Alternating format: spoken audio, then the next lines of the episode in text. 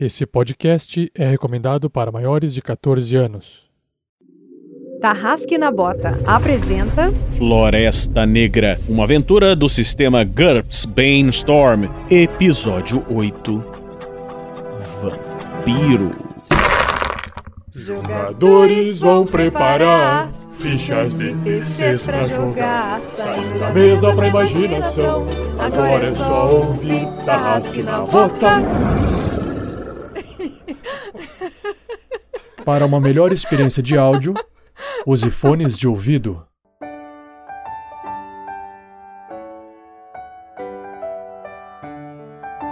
E aí, nerdaiada? Aqui é o Salazar com um recadinho bem rápido antes do seu podcast. Para quem não sabe, a Crônicas da Magia é uma das maiores empresas de tradução e localizações de jogos da América Latina. Seja português, seja passar para inglês, seja fazer em espanhol, nós estamos lá atendendo sempre bem. Por isso, se vocês estiverem afim de ter os nossos serviços, os lançamentos das suas editoras de RPG favoritas, sabe aquela editora que vai lançar aquele sistema de RPG, aquele cenário muito legal, ou aquela empresa que vai lançar aquele game sensacional, AAA que você quer muito ter em português, basta recomendar Crônicas da Magia, pedir para eles entrarem em contato com a gente. Nada melhor do que vocês indicando as empresas que vocês estão mais afim de ter o serviço da Crônicas da Magia. Ou seja, se for tabuleiro, se for RPG digital, se for de papel, não importa. Precisou da Crônicas da Magia, a gente está lá para ajudar você. A gente está sempre pronto para entregar a melhor qualidade para o projeto porque somos todos nerds, então são nerds traduzindo nerdices para outros nerds. E nós, como bons nerds, também consumimos aquilo que a gente traduz. Então a gente vai fazer tudo com um carinho muito especial. Não precisam se preocupar com isso. A nossa qualidade é sempre essa, é sempre muito boa.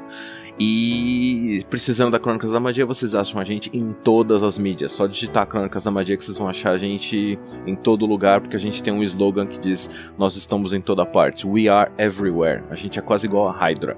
Então, um abraço. Se me encontrarem por aí na rua, podem chegar, podem bater papo, pode dar um oi, pode falar um e aí, Salazar. Boa diversão para todos, bom podcast. Salazar out.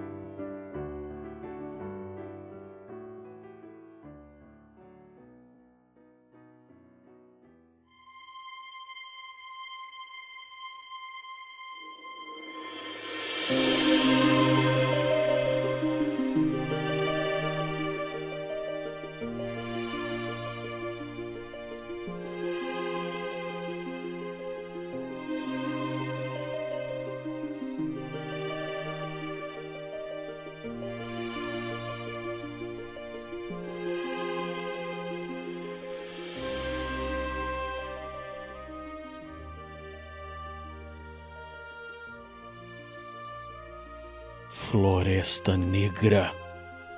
O grupo encontrou um estranho personagem. Um ser de trevas que tenta seguir para a luz.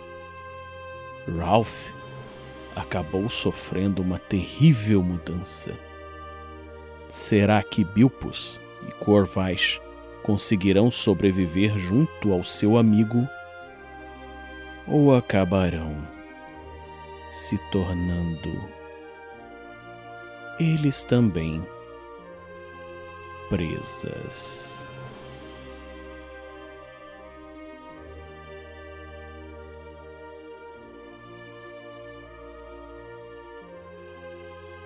Ok, pessoal, a aventura continua. Vocês, para relembrar os nossos ouvintes e vocês, jogadores, é, os personagens de vocês estavam com o mago o mago mais poderoso de todos, que se chamava Zedicus. E esse mago acabou sendo morto por um, um vampiro que estava dentro de uma carruagem. E, para o horror de vocês, o vampiro atacou também o Ralph.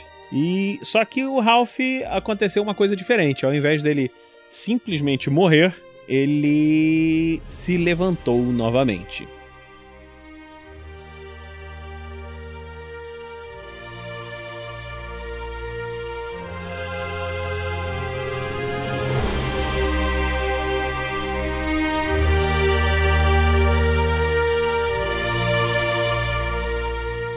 Você também um guerreiro uma guerreira do bem. Para saber mais, acesse padrim.com.br barra rpgnext ou picpay.me barra rpgnext.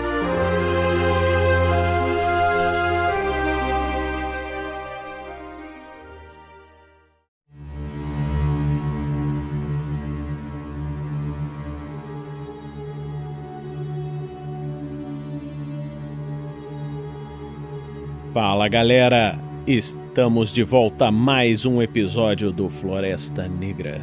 Nesse episódio voltamos a acompanhar as aventuras do grupo de Bilpos e Corvais. Afinal de contas, Ralph morreu, mas será que ele morreu mesmo? Ou mudou de situação? Vamos lá, Fernando! Você está jogando hoje com Ralph? Apresente-se aí pra galera, Fernando! Aí galera, estamos de volta com o Ralph, eu sou o Fernando Moura e vamos ver o que vai acontecer aí, se ele vai ter a marca do assassino. Oh. Tá, tá. Junto conosco temos também a Lucy. Lucy, você está jogando hoje com Corvais. Fala aí pra gente, Lucy. Aí, Tarrasqueanos, belezinha? Prontos para mais um dia de sanguinolência? Sim, hoje eu estou voltando a jogar com o Corvas, o grande Lizard Wizard. Muito bom. E o nosso querido Zatoni. Zatoni, você hoje está jogando com Bilpus, que acabou de ver seu amigo morrer. Meu Deus! Fala aí, Zatoni. Fala galera, e o Bilpus ele jamais tinha presenciado uma cena assim, né? Que cena horripilante. É agora que a gente vai saber se o vampiro do Fernando vai ser o vampiro de, do Crepúsculo ou vai ser o Drácula do Bram Stoker, né? São os dois, cara. Vampiros esses são vampiros de verdade, não tem nada de purpurina, não. A gente es- espera o sol brilhar pra ver. Se ele brilhar, é crepúsculo. Se não, se ele virar poeira, Então, vamos começar a aventura.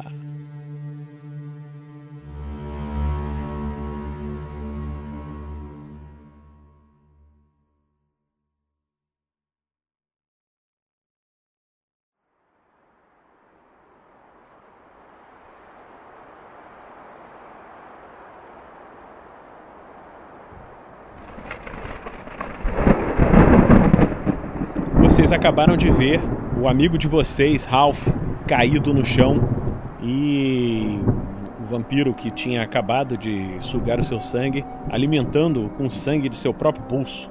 E vocês estão muito preocupados. Vamos fazer uma verificação de pânico para começar? Corvais, vai lá. ok.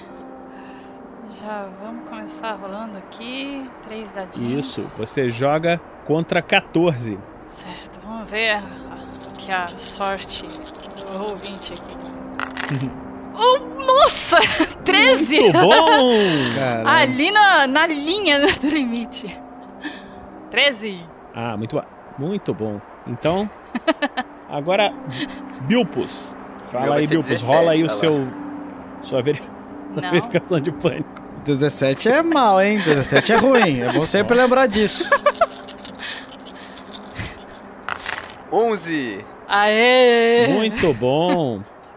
Deixa eu ver qual é o fright check do Bilpus. Bilpus precisava tirar menos do que 14. Então vocês dois estão assustados, mas não estão em pânico. Então vocês acabaram de assistir isso. E vocês veem o, o vampiro lá se levantando. Agora ele parece estar mais controlado e está olhando para vocês com um olhar meio triste. Ah, o o ele, ele tá saindo daquele estado meio hipnotizado que ele tava, né? Ei, mas é, o que está acontecendo aqui? Quem é você?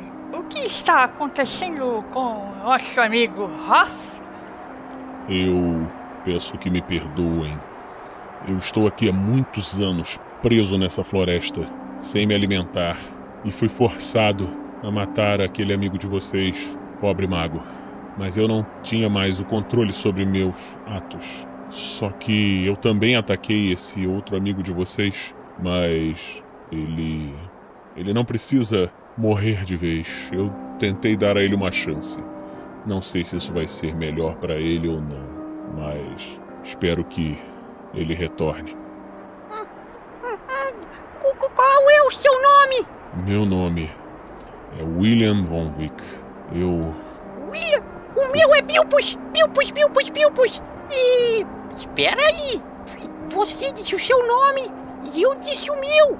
Uau! Isso já nos torna melhores amigos. Amigos, amigos, amigos. Oi, amigão. Ei, pequeno. Pequeno, não precisa ficar exaltado. Você está vendo a situação que nós estamos. Eu estou! Ninguém morreu! Tá tudo bem! Você vê que ele. Quando você falou isso de melhores amigos, você vê que ele olha. Tem um olhar meio confuso assim para você, mas depois parece dar um, um sorriso. E ele fala: Eu tinha me esquecido da boa vontade dos gnomos. Talvez até seja a sabedoria deles. Você vê que ele se vira ali pro Ralph e olha para ele. Depois de algum, algum tempo, é, vocês veem que o Ralph começa a se mexer. E Ralph, você acorda e faz um teste de vontade, Ralph. Ralph tinha que Minha Nossa Senhora! Ralph tirou nove! Yeah! Muito bom! Você consegue passar na sua vontade e você olha os seus amigos e você consegue ver tanto o Bilpus quanto o Corvais como se fossem sacos de sangue, sacos de comida. Isso te dá muito apetite, só que você consegue se controlar e não os ataca. Você olha para o lado e você vê que o seu mestre está ali. Você não tem, você tem certeza de que precisa obedecer tudo o que ele falar. O que aconteceu? Eu sinto tanto frio. Você está, de fato, meio pálido. Agora, além de ter o cabelo parecendo uma esponja, você está meio branco. Você vê que ele olha para você e fala: Eu preciso lhe explicar algumas coisas para que você não corra o risco de se autodestruir. Eu, em minha perda de controle, acabei por matar o seu amigo mago e a você. Mas eu poderia trazer um dos dois de volta e você me pareceu ser a escolha melhor. Você agora é como eu, uma criatura da noite, um vampiro. Você deve entender de que você terá necessidades e terá ansiedade de consumir outros seres conscientes e vivos, mas você deve se refrear, deve tentar evitar ao máximo isso. Isso é parte da sua condição. Outra coisa que você precisa saber é que deve evitar a luz do sol, pois ela pode destruí-lo. É... oh, mestre, licença, só Oi. uma pergunta. Preciso fazer essa pergunta. Pergunta. É, ele, ele, ele sente, ele fareja assim sangue, qualquer sangue ou só de criaturas quentes, de sangue quente? Na ficha diz que é sangue sapien. É, seres conscientes. O seu também qualquer vale. Coisa que se mexe, é isso. Não, qualquer ser consciente. Que Certo, tenha então. inteligência maior do que um cavalo, entendeu? Um ser que tenha consciência de si mesmo. Pegou pesado com os cavalos, hein? Coitados dos cavalos. Se eles Bom. ouvirem o podcast, não vão gostar, não. É, o é, Nicolas é mal meio aí, cavalo, viu? meio. É meio cavalo.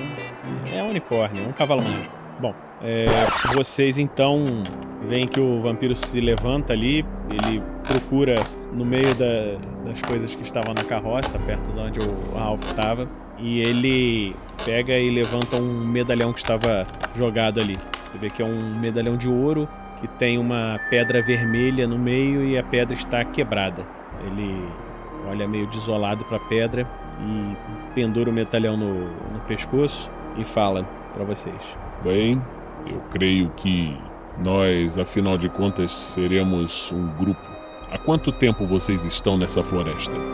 Dito, não sei quanto tempo estou no chão. Sinto tanta fome. Verdade, gente, é um grupo bem grande, é uns é, 302. 302? Ah, eu me lembro. Em que ano estamos? 2018. Precisamos então chegar ao centro dessa floresta. É a nossa única chance de escapar daqui. Foi como eu saí da primeira vez. Como você sabe disso, mestre? Foi como eu saí da primeira vez. Ah, então há uma forma de sair. Sim, essa floresta é amaldiçoada. Os elfos negros tornam impossível aqueles que entram saírem. A não ser que seu poder mágico seja muito forte e consiga ver por trás das ilusões e dos desvios que a própria floresta cria, quem entra não sai. Elfos negros. Há alguns que dão muita sorte. Magia. Bem, eu tenho aqui algumas magias que podem ajudar-nos, eu acho. Mas essa floresta realmente tem muitos perigos. Aqueles monstros não são exatamente fáceis de lidar. Sim, sim. Há isso também. Os lacaios desses elfos negros. Vocês chegaram a ver os monstros? Esse corte aqui na minha barriga foi um deles que fez. Se não fosse o nosso pequeno amigo número 2, eu acho que eu teria subido no telhado. Eu, eu, eu sou o número 2! Número 2 sou eu! Ele fica pulando. Sim, sim, amigo, pode ficar quieto. Ele baixa ele com a cabeça. baixa a cabeça. Ora, então, muito bem. Vocês talvez sejam realmente um grupo bem hábil. Vamos. Vamos tentar achar. Espere um pouco, é. Caro. É, novo companheiro de grupo. William, É, eu preciso perguntar uma coisa para você. Talvez você possa me ajudar. Você que parece entender alguma coisa de elfos. Aí ele enfia a mão na, na bolsa dele ali e pega aquele pergaminho que ele achou. Esse, esse pergaminho aqui. Parece que ele está escrito em alguma língua é, de elfos ou outra criatura, eu não sei. Você poderia me ajudar dizendo se você sabe o que significa essas letras? Ele dá pra ele. Deixe-me ver. Só pra me lembrar, Luz, que eu mesmo já esqueci. Ela pegou esse pergaminho aonde? O Corvais Ah, pegou? eles tinham achado naquelas ruínas ali. Eles acharam uma bolsa com umas pedras e o pergaminho. Ah, os pergaminhos nas ruínas. É, isso aí. Beleza. Ok. Você vê que ele. As pedras de Isso. energia, né? Que você falou. Você vê que ele pega o pergaminho, os, os pergaminhos, né? Ele olha um, olha o outro, passa um tempo assim lendo e tal, e fala: Este aqui é um pergaminho útil. É um pergaminho de uma magia de cura. Eu posso usá-lo para fazer essa magia, mas como você sabe, mago, quando nós lemos a magia de um pergaminho, ele se destrói. Esses outros são ordens de compras e esse último é uma senha para entrar no Ziggurat Central. Mas onde encontraram isso? É, foi em algum lugar dessa floresta, por onde nós passamos. É, por acaso nós não podemos fazer uma cópia dessa magia? Se você conseguir ler o pergaminho, você pode tentar estudá-lo. Eu posso simplesmente copiar esses risquinhos que tem aí? Não é assim que a magia funciona. Como você sabe. Ah, está bem. Então vamos guardar, não é? Aí ele, ele pega de volta da sua mão. Vamos guardar para uma ocasião mais pertinente, não é? Eu acho que é, depois da cura do nosso pequeno amigo número 2 aqui, acho que nós estamos bem. Agora, o nosso amigo Hoff parece que renasceu, não é, amigo Hoff? sim, sim, ainda estou tentando entender. Me sinto mais forte. Parece que eu enxergo melhor na escuridão. As coisas estão diferentes. Bom, vocês. Então veem que ele se levanta e fala: Vamos? Vamos seguir essa trilha mais um pouco. Ralph se sente compelido a segui-lo cegamente. O, o Ralph se, cu- se curva sem. Sim, mestre. Vamos. Também vocês podem ir na frente, eu e, e Pipos, amigo número 2, ficamos para trás. Aí ele vira pro, pro Bilpus assim: Amigo Bilpus, você agora fique de olhos bem abertos, porque nós não podemos confiar nas criaturas dessa floresta maligna. E é bom nós não confiarmos muito também nesse nosso novo amigo Hoff, que parece que ele está querendo mastigar um pouco a nossa carne, nosso sangue. Hum, Nós não podemos confiar neles? Não, claro Espera. que não, pequeno. Espera aí! Ralph, Ralph! Não, amigo meu, você não ser... Sim, Bilpus. Podemos confiar em você? Ainda sou o Ralph. Ei, Gran- ei, vampirão! Diga-me, Que vontade de enfiar uma maçã na boca desse pequeno gnomo. Podemos confiar em você? por que não poderiam? Viu, Corvas? Podemos confiar neles! Você vê que ele vira, olha pro Corvas, os olhos vermelhos ainda. E aí o Corvus dá um sorriso, fica os dentinhos. o dentinho afiadinho dele. Não precisa me temer agora. Se nós conseguirmos chegar até os Iguraço, nós poderemos fugir. Ufa! Vamos. Ele, ele fica de, de verde azulado, assim, ele fica até meio vermelho. Aí ele. é, mas espera, é, amigo William, William, William. É,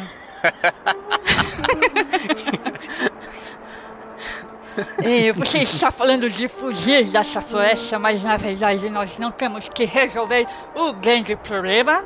E qual é o grande problema? Eu realmente não sei qual é o problema. Eu só sei que me mandaram aqui para resolver o problema dessa floresta. Eu vou relembrar vocês, a floresta estava crescendo em direção à, à cidade de Quarterdeck, já tinha pego uma vila e tal. E, mas o vampiro não sabe disso. Ah, não, assim, na verdade o Corvus também não sabe exatamente qual o problema. Ele só sabia que a floresta estava dando problema e aí mandaram ele. É, tudo bem. Vocês então não sabem, né? pois é. Então ele fala: O maior problema dessa floresta é conseguir sair daqui. Vamos, temos de chegar ao Zigurato Central. Mas entraram para quê então? Mestre, viemos verificar sobre as forças que haviam nessa floresta, pois elas estavam ameaçando nossos reinos. Ah, a floresta estava crescendo novamente, eu imagino. Parece que sim. Eu era um lenhador, estava fazendo a minha parte. E o panquecão? Muito bem. Vocês continuam seguindo durante bastante tempo e você vê que tá ameaçando, o céu tá começando a ficar mais claro e você vê que o William chega perto de uma, uma árvore e enfia as mãos na árvore. Você vê que a árvore começa a se tremer toda e tenta bater nele, só que não consegue. E você vê que ele chama, chama o Ralph e fala: Meu amigo, me ajude aqui. Precisamos de um abrigo para esse dia. Sim, mestre. Como devo fazer? Puxe esse lado da árvore. Eu puxarei o outro. É uma árvore grande, né? Aquelas árvores enormes. E aí, Ralph, faz um teste de força aí, por favor. Lembrando que agora a força do Ralph é 19. Rola contra 19. 7! Você tirou um- quase um sucesso decisivo. Você vê que ele faz força ali do outro lado. E vocês juntos abrem o tronco de um- uma árvore dessas no meio e abrem um espaço dentro dela. Você vê que ele estica a mão. Fazendo? O Corvus ele puxa o, o pe- pela blusinha assim por trás. assim. Vinha pra cá. Fazendo um abrigo. De uma árvore? Você vê que ele pega o, o machado da mão do Ralph, começa a acertar a parte de dentro do tronco. E você, o Bilpus e a. e o Corvas, faz uma, um teste de Will, por favor. Pá, o P e o Will, hein? Vamos lá. Vai, aí. Eu tirei seis. Muito bom. Rolando. 15! Não. Não passou. Ô. Corvaz, você começa a sentir muito medo. Você vê que enquanto eles estão fazendo aquilo, parece que do canto ali da floresta, o seu amigo David tá te chamando. Eles me mojam. Vem aqui, Corvaz. Isso o David. O David está vivo. Aí, como ele fica com medo, ele, ele começa a mudar a cor dele, assim, pro, pra se camuflar no- na paisagem. Ok. O Bilpus não tá vendo nada disso, tá? Você tá vendo eles arrebentando a árvore lá, abrindo um buraco no meio. Ô, Bilpus, faz um teste de Perception. Rolando 3d6, tirei 13. Passou. Você percebe que o, o Corvaz está indo em direção oposta ali, indo em direção às outras árvores do outro lado da trilha. David! David! Corvas, Corvas, volta aqui! Bilpus, amigo Bilpus! Vem ajudar, eu acho que o David está aqui perto. Não, meu amiguinho! Eu não estou vendo nada! Você não percebeu ainda que a floresta, ela pega os seus maiores medos. Ela deixa a gente paranoico. Ela deve estar fazendo sua cabeça. Corvais, você vê que David está insistindo. Está assim: Socorro, Corvais, você tem que me ajudar. Socorro, meu amigo, por favor, me ajude. Onde você está, David? Eu não estou vendo você. Aqui, aqui, me ajude. Mas será possível? Aí você. A gente escuta? Calma, calma. Você começa a ver que. O Bilpus começa a ver que o Corvais se solta e começa, ameaça correr pro meio da mata do outro lado. Nesse momento, o Ralph vê que o seu mestre se move muito rápido e se coloca na frente do Corvais. Corvais, você esbarra num. Parece um muro de pedra assim para você. O, o vampiro tá na sua frente e você tá com muito medo, porque parece que ele quer matar o David também, igual matou o Ralph. Ele baixa nele assim. "Ah, ah, o que você está fazendo aí? Eu preciso ajudar o meu amigo. Saia da minha frente. Vocês outros escutam ele falar. Saia da minha frente ou eu vou ter que jogar uma magia em você. Calma, Deixe-me salvar o meu amigo. E o Corvais te escuta. eu vou matar o seu amigo também. Isso não é possível. Você não vai fazer isso, eu não vou permitir. Eu vou jogar uma magia nele. Qual? O Ralph tá vendo isso? Tá, Tem como, tem como agir, quer dizer? tem, mas agora é a vez do, do Corvais. Tá, não, beleza, beleza. Ah, vou jogar a. Quanto que eu gasto pra Lightning? É, você tem que, se, tem que você gastar 1 a 3 segundos pra fazer a magia, tá? E aí você lança, você rola contra 13 e dependendo do tempo que você se concentrou, você pode fazer de 1 a 3 d6 de dano. Certo. É, o Corvash, ele, ele tem é, consciência, assim, pelo que ele viu lá da árvore, é, da força desse vampiro aí? Tem. Mas Você sabe que ele é seu inimigo, ele vai querer te matar. É, eu acho que é. Eu te dou a chance de se concentrar o tempo que você quiser, porque na verdade ele não está, na verdade, Uhum. te atacando, né? Mas você não sabe disso. Entendi, tá. É, eu vou. Vou ter que fazer isso. Então eu vou gastar uns dois segundos aí pra fazer o light. Eu posso fazer uma ação nesse Ok. tempo? Então joga 3d6 contra. Pode. O que, que você Ele vai, fazer? pular na no rosto do Corvas. Ok. Gorvas, rola teu will de novo, quando o Bilkus pula no seu rosto. Ai, ouvinte, ajuda, ajuda. Meu Deus. Ai, Dez. Passei, né? Certo? É bom. Pois é bom. É, você viu que o Bilpus, o Bilpus pulou na sua cara, assim. Corvas, Ei, pequeno, o que você está fazendo? você está vendo coisas. Eu estou vendo esse, esse, essa criatura na minha frente querendo matar o David. E o David está por aqui perto. Ele quer matar o David. Calma, meu amiguinho, calma. Rola o seu.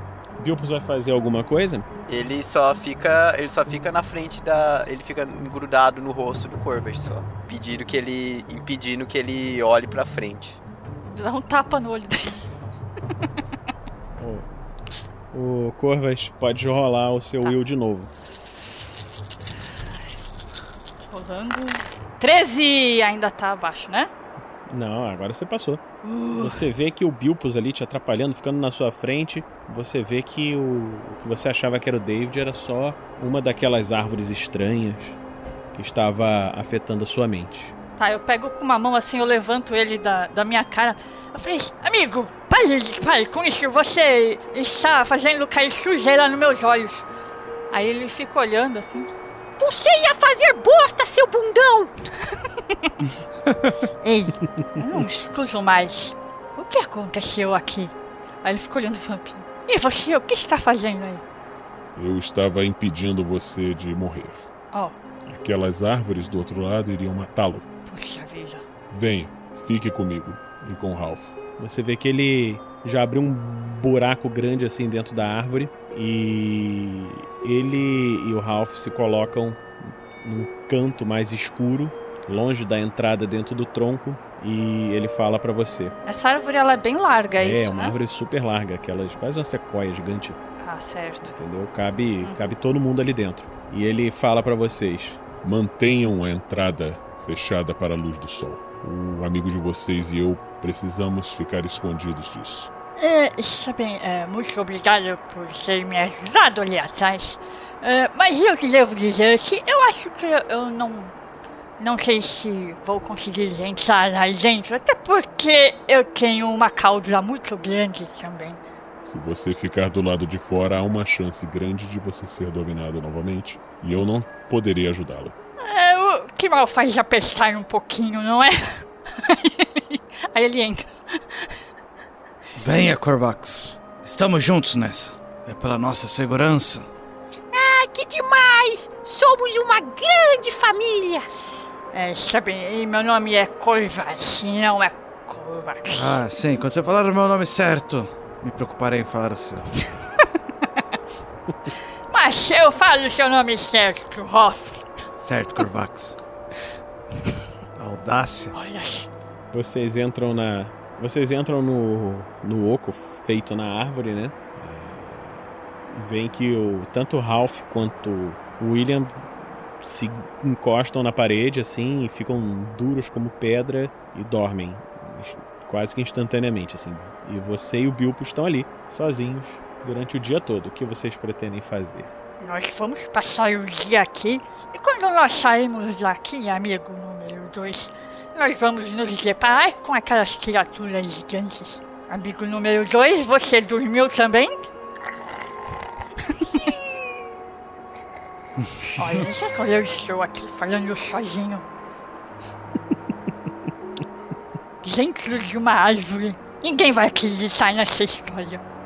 Nesse caso, eu vou aproveitar para fazer uma meditação. Isso se esses camaradas não ficarem roncando no meu ouvido. Nós não respiramos. É, você vê que nem o Ralph nem o vampiro estão respirando. Como eu vou saber se eles estão dormindo ou se eles estão mortos? Nós estamos mortos, pode ir. Não, Pode marcar essa. não. Morto não. Impedido de viver. Não é diferente.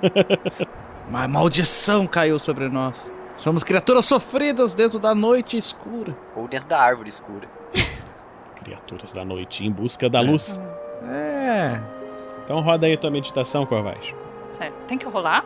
Sim, você tem meditation, você tem efeitos, melhora lá Ah, não sabia coisas. que tinha que rolar. Então vamos lá. Você já rolou já? Você tem uma É? perícia, meditação. Já rolou na outra aventura. Foi há muito tempo atrás. Vamos lá. contra 13. Corvas tem desvantagem amnésia? Não, é abestalhado mesmo. Ele é lento. É, tirei um 12. Ok. Muito bem. Você medita, se sente mais confiante, mais tranquilo. E você vê que, assim, aquelas sensações que você tinha da floresta diminuem bastante. O Bilbo está dormindo tranquilo, feliz e contente. E você vai passar o dia aí na floresta. Na floresta não, desculpa, dentro da árvore. Você vai comer alguma coisa? Vai comer suas rações? o que, É, que eu você vou, vai fazer? comer, vou fazer um lanchinho ali, né? Eu vou dar uns, umas cotoveladas assim no, no Bilbo. Uhum. Ei, pequeno amigo, você está dormindo? Você está acordado? Bom, agora estou acordado, né? Você não quer comer alguma coisa? Eu quero! Quero comer algodão doce! Eu não estava falando de coisas de parque de diversão, eu estava falando de comida de viagem. Ah, tudo bem. Então eu quero creme de amendoim. Você está pensando que por acaso você está passeando no shopping? Nós estamos dentro de uma árvore e você tem que comer o que nós temos aqui. Shopping? O que é shopping? Outro dia eu te explico. Chame, pegue um pouco desse resto de comida de ração aqui. Vamos dividir. Tudo bem. Agora você, se você quiser também me devolver Vocês uma daquelas pedras mágicas que eu lhe emprestei, eu agradeceria. Eu não sou idiota também, né? Eu lhe dei duas pedras, pra que você precisa de duas? E uma para mim, que eu tenho muitas magias para usar também. Não é pedra, é rocha. É um aerolito.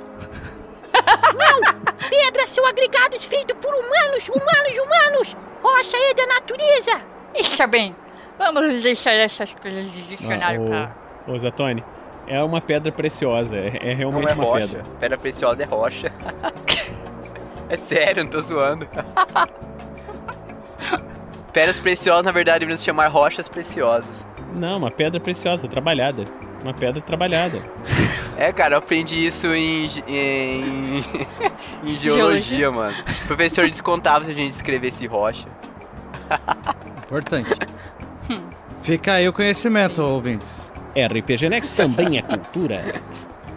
Está bem, está bem, Rocha, como você quiser. Agora pode tirar esse chapéuzinho de explorador e me devolver uma das pedras que eu lhe emprestei. Você pode ficar com a outra. Pedra não! Ai, que saco! Rocha, que seja, Rocha, me devolva uma pedra. Só se você me der um algodão doce.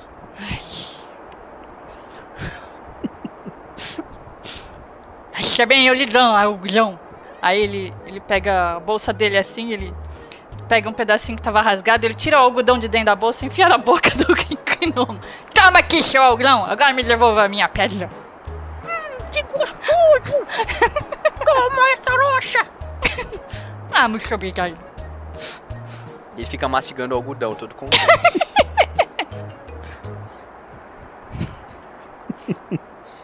Vocês passam uma boa parte do dia aí, sem intercorrências. Vocês de vez em quando escutam barulhos de coisas caminhando pelo lado de fora, mas parece que não estão percebendo vocês ali. E num determinado momento vocês escutam que parece ser um, um grito de uma criança lá longe. Depois de algum tempo vocês escutam outros gritos em outros lugares. Ah! Minha nossa senhora. E o dia, o dia passa assim. O Corvus ele termina a noite da cor da árvore ali. Marrom. Já tá. Já tá escurecendo? É, Você vê que no instante em que o sol se põe, o vampiro e o Ralph abrem os olhos. O pôr do sol é tão lindo, mas isso também significa que está chegando a hora do pesadelo começar. Sabe como é, Corvas? Monstros enormes, terrores indescritíveis. São horripilantes de gelar o sangue. Está bem. é, parece que você saiu dos contos do Amazing Stories. Adoro contar história para crianças. É, você está tentando me assustar? Não, não perca seu tempo. Aqui é o grande Lizard Wizard. Eu não tenho medo de nada dessas coisas. Bu! Pare com isso! Olha, olha, o Ralph acordou. Ralph, Ralph. Ai, que saco! Já é? Dia à noite? O que é um dia à noite? Ah, estou. Estou faminto. E acho que eu vou sair de perto. Você fica aí onde você está. Não, estou. Estou controlado. Seguirei os preceitos de meu mestre. Isso, faça isso. Ô Ralph, faz um, um teste de. É contra 12. Quatro! Bom, Carai! perfeito. Você não vai sentir vontade de devorar os seus amigos nem hoje nem amanhã. O Ralph! Tá fazendo jejum. Me sinto centrado. Ralph! Sim, Belpus. Só pra deixar bem claro, olha o tamanho dele, olha o meu tamanho. Tem muito mais sangue nele. Ih, você, o que você tá falando? Aí ele dá uma cajadada nele. Pare com Droga, isso! falei alto demais. Não se preocupem, amigos. Não se preocupem. Vocês não são comida, são amigos. Claro que não, somos bebida, né? Não me lembre disso. O Ralph sai da árvore assim, dá uma espreguiçada. Não sinto cheiros de nada. Que estranho. Você vê que o, o vampiro sai também, o William. Ele olha ao redor e vocês veem que ele se concentra durante alguns segundos e se transforma num morcego Eita carai! voando em direção ao céu durante algum, algum tempo. É, o Corvais e o Bilpus podem fazer uma verificação de pânico aí com mais três, mais fácil de vocês conseguirem. Certo. Eu, eu tô com meditação, né? Sim, ah, então você é mais quatro. Uhul! Você joga contra 18, só erra numa falha crítica. Ai, caramba. Vamos lá. 11! Belíssimo. Eu jogo contra quanto? Muito bom. Vai lá, Bilpus. Você joga contra 17. Também quase que só numa falha crítica. 11. Aê! Aê. Muito bom. Vocês veem que ele voa durante algum tempo e logo depois o, o morcego se aproxima do chão e ele se transforma novamente no, no vampiro. Ele fala: Eu creio que consigo ver uma estrutura mais adiante na trilha. Precisamos seguir rápido para aproveitar a noite. Vamos! Ele começa a andar. Vamos, mestre. Uh, sim. Vamos! O Ralph acompanha de perto. Sabem, você não, não avisou que você virava outras coisas também. Fiquem tranquilos. Isso só nos ajudará a encontrar o caminho. Vocês seguem caminhando pela floresta durante bastante tempo. Corvash, ele, ele tá andando meio meio tremendo assim, ele está com a, com a cor dele meio instável assim, porque ele, ele não sabe se ele se camufla de vez, ele tá meio desconcertado ali, não, sabe muito como reagir a essa situação. Uhum. Aí vocês veem que depois de algum tempo vocês encontram uma clareira. Até que vocês chegam num lugar que parece ter umas ruínas, um que parece ser um, vocês veem que assim, chegando nessa clareira, vocês conseguem ver uma estrutura gigantesca, muito grande, que parece ser como se fosse um, uma pirâmide com a ponta cortada. Dentro, assim, olhando para essa pirâmide, é um, um, lugar bem grande, assim, muito grande. E vocês veem que tem uma escadaria grande e nessa escadaria tem uma porta que está arrebentada. E no, no caminho para lá, você pode ver que tem muitos esqueletos no chão, alguns lugares queimados, umas, umas pilastras derrubadas e vocês veem essa porta arrebentada. O vampiro fala para vocês: Ora, eu não imaginava que teríamos tanta facilidade de chegar aqui. Creio que conseguimos. Chegamos ao Zigurath. Que lugar que é esse? Isso por acaso é um túmulo? Não. Esse é o templo central deles, dos elfos negros. Vamos ficar com cuidado. Aí você vê que ele se agacha e fica prestando atenção. O que está acontecendo? É estranho. Eu não estou vendo nenhum dos elfos, apenas esses esqueletos no chão. Será que todos eles morreram? É. Mas eu quero ver se eu, eu detecto alguma magia aqui. Manda ver. Hum, 11. É, no, no caso é taumatologia ou ocultismo? Ou, ou para detectar magia você rola contra o seu IQ mais Major. É, é mais fácil. É, seu Major é 3, seu IQ é 12. Você rola contra 11. 15. Você tirou quanto? Então tranquilo. O Ralph queria. Eu queria dar um. um tracking para ver se eu encontro algum rastro, já que o meu mestre tá achando que tá estranho. Quero ver se eu encontro uhum. alguma informação para validar o que aconteceu aqui. Certo. Então, rola aí. Deixa eu, deixa eu só falar para o uhum. Corvais o que, que ele viu, tá? O ah, Corvais, tá, você vê, quando você faz o seu teste, você passou, você vê que todo aquele prédio é mágico, entendeu? Mas assim, ele parece que perdeu.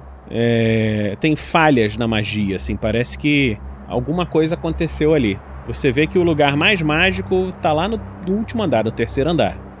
Parece que alguém andou praticando algum tipo de magia aqui contra magia. Se é que vocês me entendem. Eu acho que a pessoa que andou praticando esse tipo de magia pode estar escondida no último andar. Porque lá eu vejo uma espécie de foco mágico Parece perigoso e interessante. E lá dentro não entra a luz do sol. Hum. Vocês chegaram então em frente a esse edifício gigante, tá?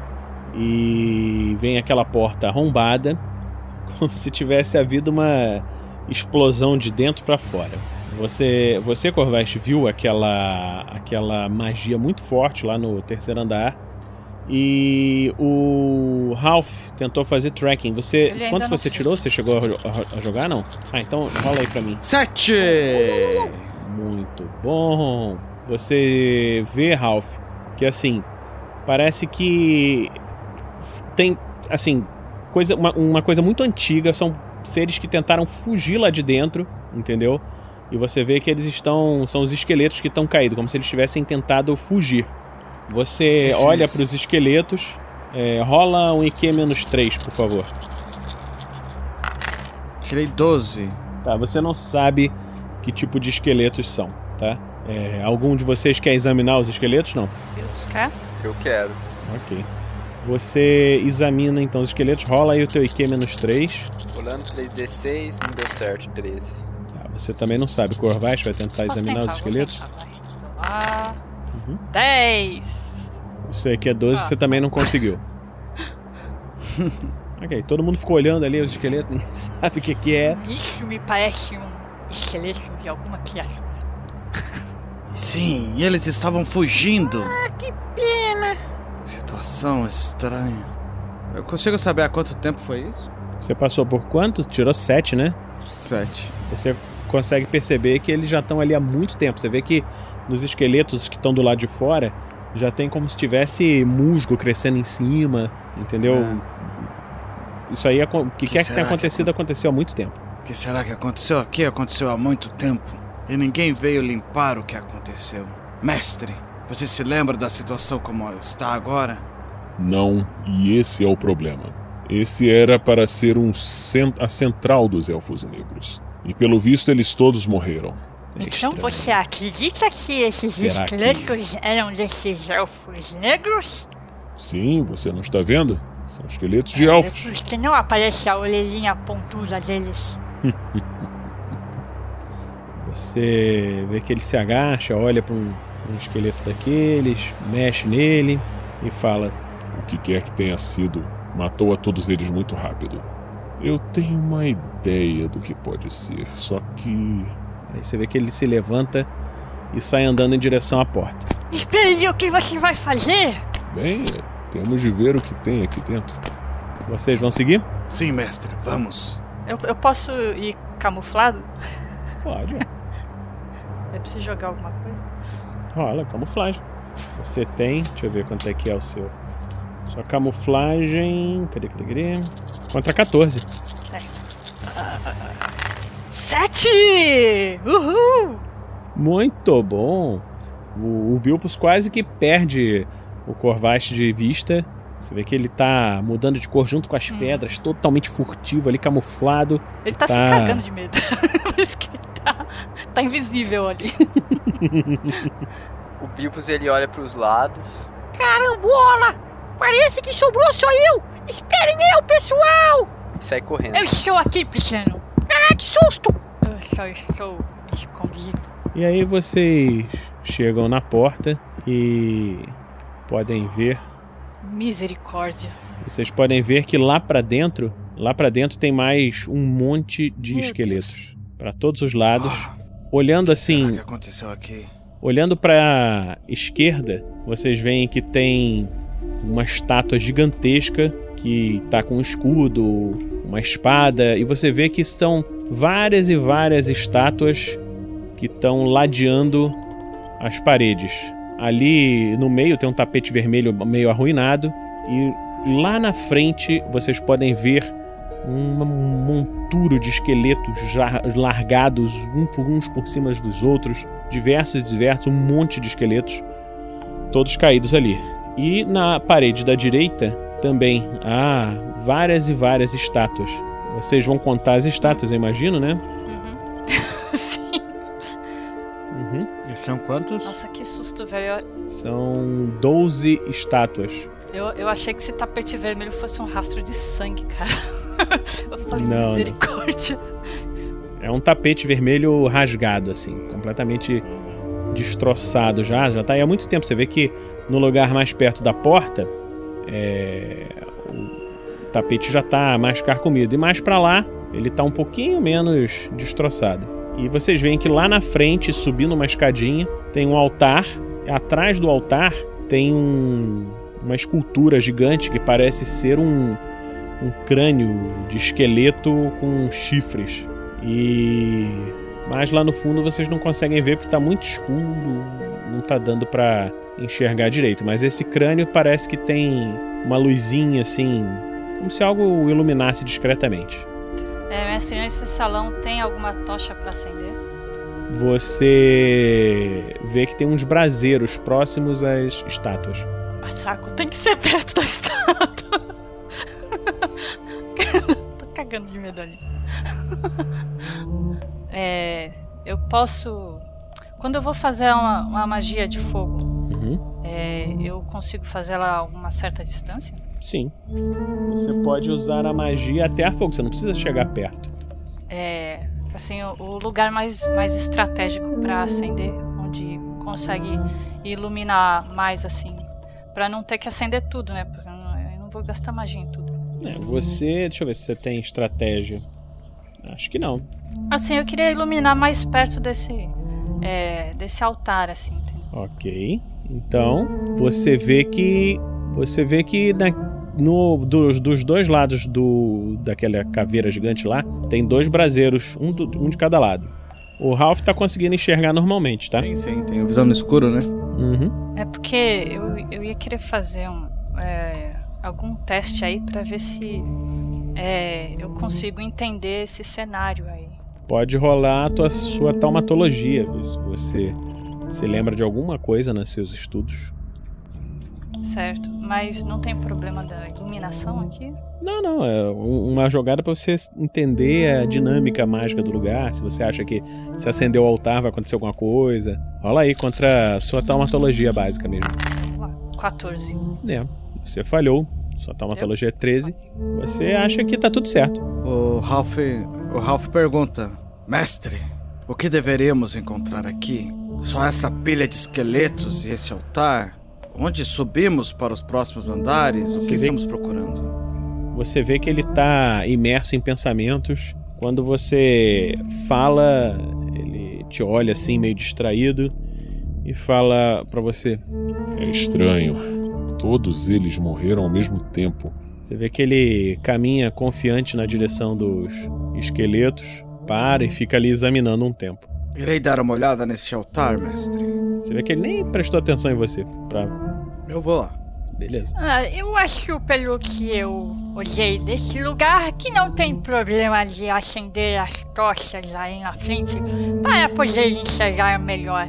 Então eu vou ficar mais ou menos frente? Na frente da onde? Vou ficar na frente do, do desse altar de livro, na Uhum. escadinha. Eu vou ficar na escadinha e vou tentar acender a, a tocha ali, na, do lado da caveira. Hum? Curvas, curvas! Sim, sim, caro amigo. Você não acha melhor esperar um pouquinho?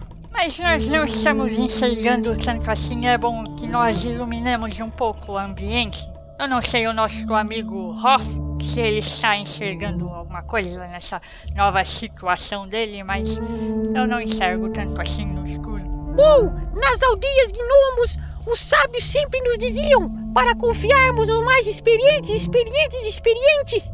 E o William, o grande vampiro, é o mais experiente que a gente. Acho melhor nós esperarmos ele.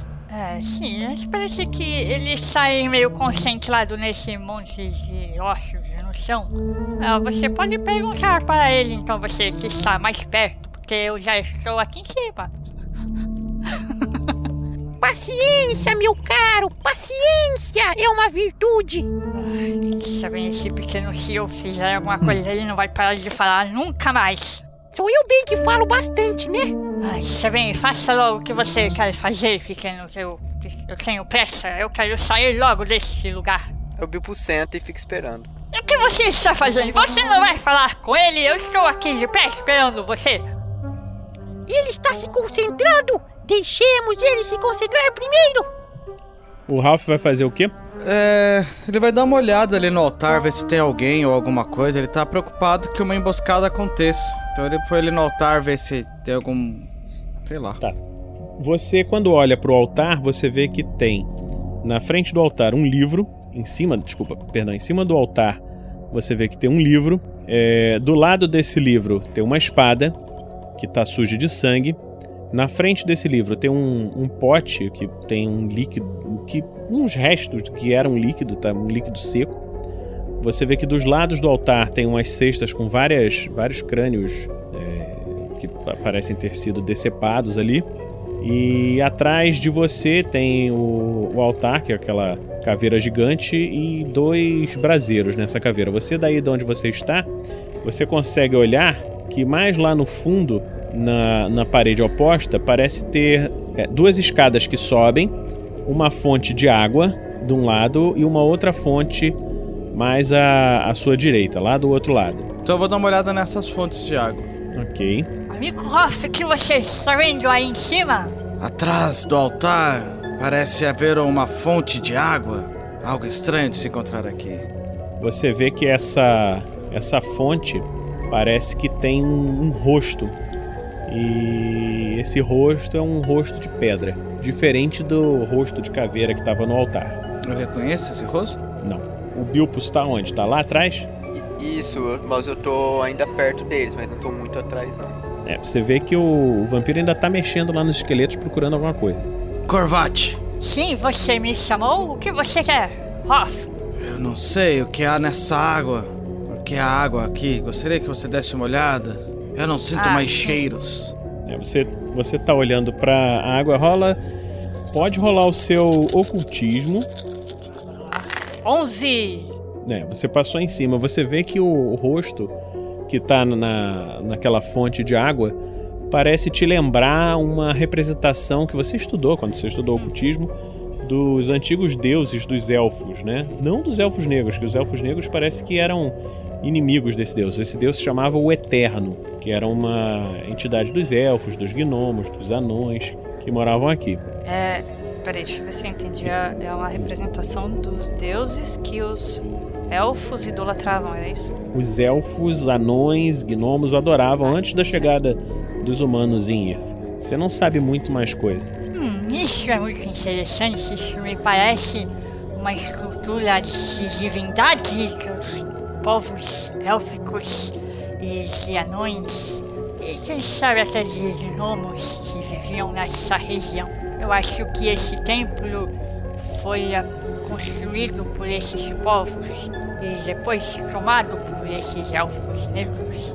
E por que eles não destruiriam essa fonte de água e esse rosto? Sim, eu não sei por que eles não destruíram. Tudo parece estranho. A localização dessa fonte, esse altar com uma caveira gigante. Será que eles também idolatravam essa divindade? Vocês veem que ali do, do lado de vocês apareceu o William Wick, vocês nem viram se mexer. Minha nossa senhora, você precisa avisar quando você está chegando. Não faça mais isso, você vai matar o coração. Perdão, meu amigo mago. É, eu creio que encontrei o que pode ser a chave.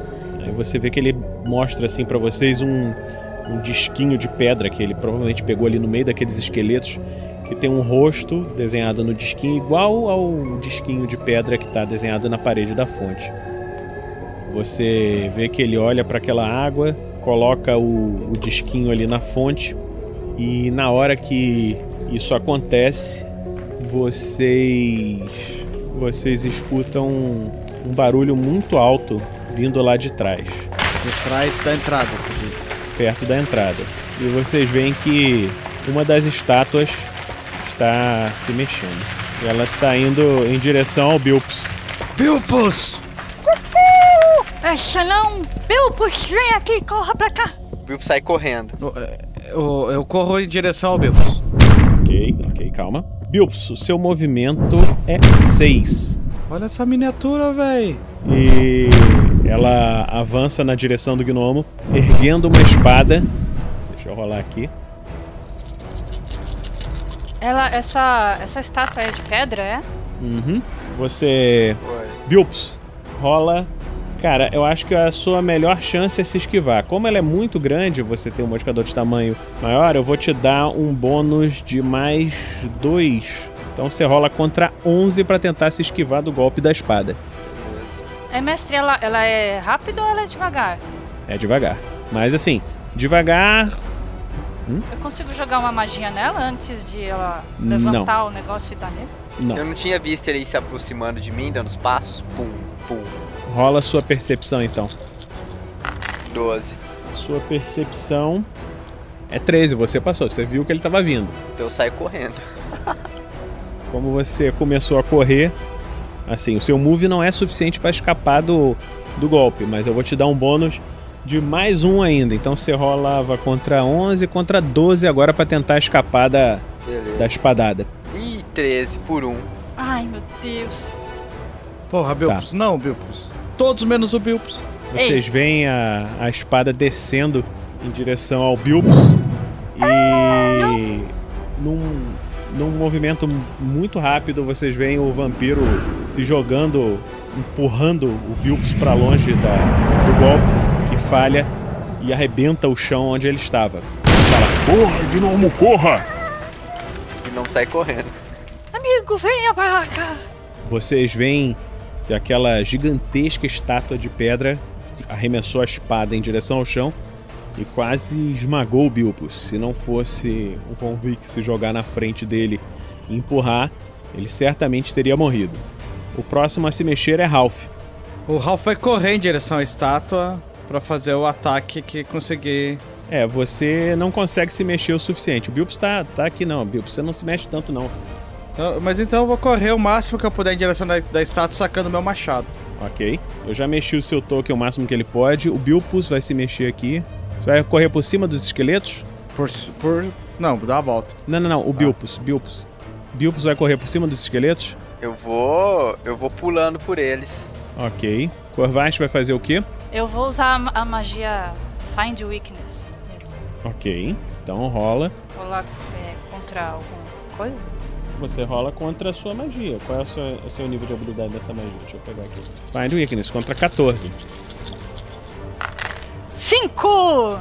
Você praticamente tirou um perfeito. Boa! Uhum. Você vê que esse é um construto, um golem, provavelmente, que foi animado pela magia quando aquela aquele amuleto foi colocado na água você vê que assim, força bruta vai ser muito difícil de destroçá-lo. Mas se você puder atrair a magia dele, a magia do medalhão para outro lugar, pode ser que ele siga quem estiver com o medalhão. Hum, entendi. Certo, aí eu, eu, eu grito para eles. Amigos e amigos, eu sei como derrotar esse, esse inimigo. Nós temos que pegar aquele medalhão que o nosso amigo William colocou ali na fonte e levar para outro lugar. Ele vai seguir o medalhão. Como você pode saber disso, lagarto? Olha, eu, eu tenho as minhas artimanhas. Agora você que é o mais rápido, porque você não corre para para fazer isso? Para isso. É, eu tenho movimento ainda, mestre, ou só magia mesmo? Você pode, você mesmo pode tentar pegar o medalhão e se aproximar do Ralph. Certo, eu posso pegar e jogar para ele? Pode, aí você tem que jogar contra o arremesso. Pega o medalhão, deixa eu ver se você tem throwing. Acho que não. Eu tô ali na fonte, né? Sim, você tá do lado da fonte, só você jogar.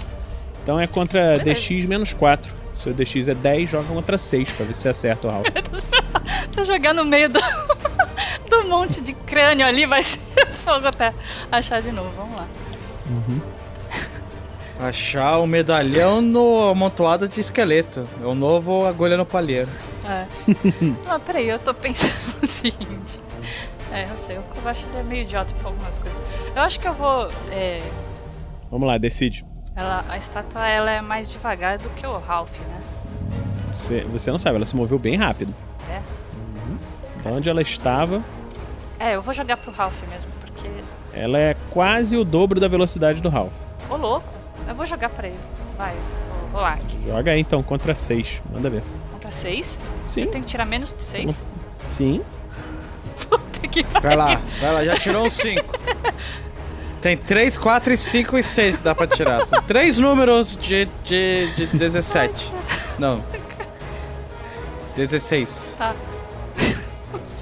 Vamos lá. 11. Quase! Se tivesse tirado 8 a menos. É, pois é. Você pega o amuleto, tira ele de dentro d'água. Você vê que o, a estátua, quando você fez isso, se voltou para você. E você joga numa direção aleatória. Amigo Hoff, pegue aqui! Aí ele joga. Mas o, o, o, Ralph levanta a mão e vê a parada indo lá pro outro lado, assim. Fica aquele, ué. Bom, pelo menos.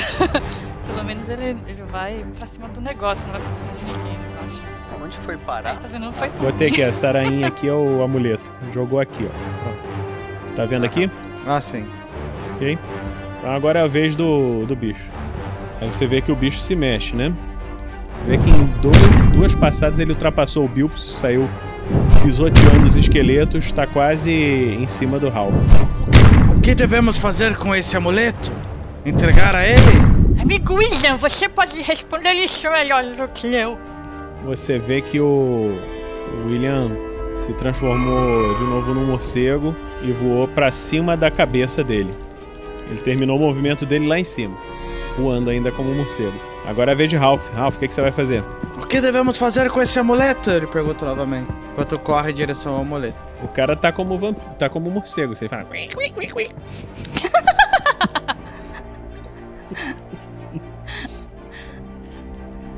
O Ralph vai correr em direção ao amuleto, porque pelo jeito é algo de interesse. Quanto que eu ando? Você move 6, se eu não me engano. Deixa eu olhar aqui o teu movimento. Pera aí. Seu movimento é 6. Chego aqui. Ok. Agora é a vez do Bilpus. O que, que você vai fazer, Bilpus? Quanto pesa o amuleto? É um amuleto pequeno, peso negligenciável. Que eu vou usar a Portation. Ó, oh, muito bem. Olha! O Ralph vai ficar correndo pra lá e pra cá. Acho que o bobinho é com ele, hein? Rola aí, contra 13. 11. Aê! O- vocês veem que o Bilpo se concentra e o amuleto começa a flutuar. O- a velocidade do seu apportation. Não me lembro quanto é que é. Vou botar que é 5 aqui, porque eu não vou procurar isso agora. Você tá trazendo ele pra você ou tá mandando pra outro lugar? Eu tô. Eu mandei ele pro Ralph que tá ali do lado. Na mão do Ralph? Isso. Tá, Ralph, você vê que o amuleto flutua, sai do chão flutuando e vem na sua direção. Ah, que feitiçaria é essa? Não se preocupe, sou eu! Ah, Reduz aí um ponto de fadiga do Bilpus, tá? Tá. Agora foi ele, agora é o Corvais. O que, que você vai fazer, Corvais? Hum, o que, que eu vou fazer? Eu não tenho ideia. Ah, essa Só contra pra- mágica aí, eu só posso jogar ela na hora que alguém tá jogando alguma magia em mim? Uma ou eu posso anular você. qualquer Não. mágica que tá Não. sendo. Que É tá... uma magia contra você. Mas olha só, é, rola o teu IQ. Ah, 15. Teu IQ é quanto? É, é, que, que, que, que, que, que? 12. Então, faz aí o que você quiser. Qualquer merda mesmo. Fazer besteira. Ah, bom, eu, eu tô camuflado, né? Ele, ele consegue me ver mesmo assim? Rola a sua percepção. Saiu alto, agora tem que sair um baixo. 13. menor que o outro, né? É, pelo menos. A sua percepção é 12. É 12. Tá. Você, Também não. você tá assim, completamente avoado, assim. "Ah, o que, que eu tô fazendo aqui? Ai, caraca. Vai fazer mais alguma coisa ou vai ficar aí parado? Eu posso jogar um. ah, Eu acho que vai ser desperdício, mas bem. Vou tentar jogar um desoriente nele. Ok. Rola aí então. 10! Contra 14, você passou por 4, muito bom. Deixa eu rolar a resistência dele, né? Que é resistível por Will. Uhul! Eu- é bom, né? Posso comemorar. Você. Você vê que durante alguns segundos ele parece meio como quem tá procurando de novo alguma coisa.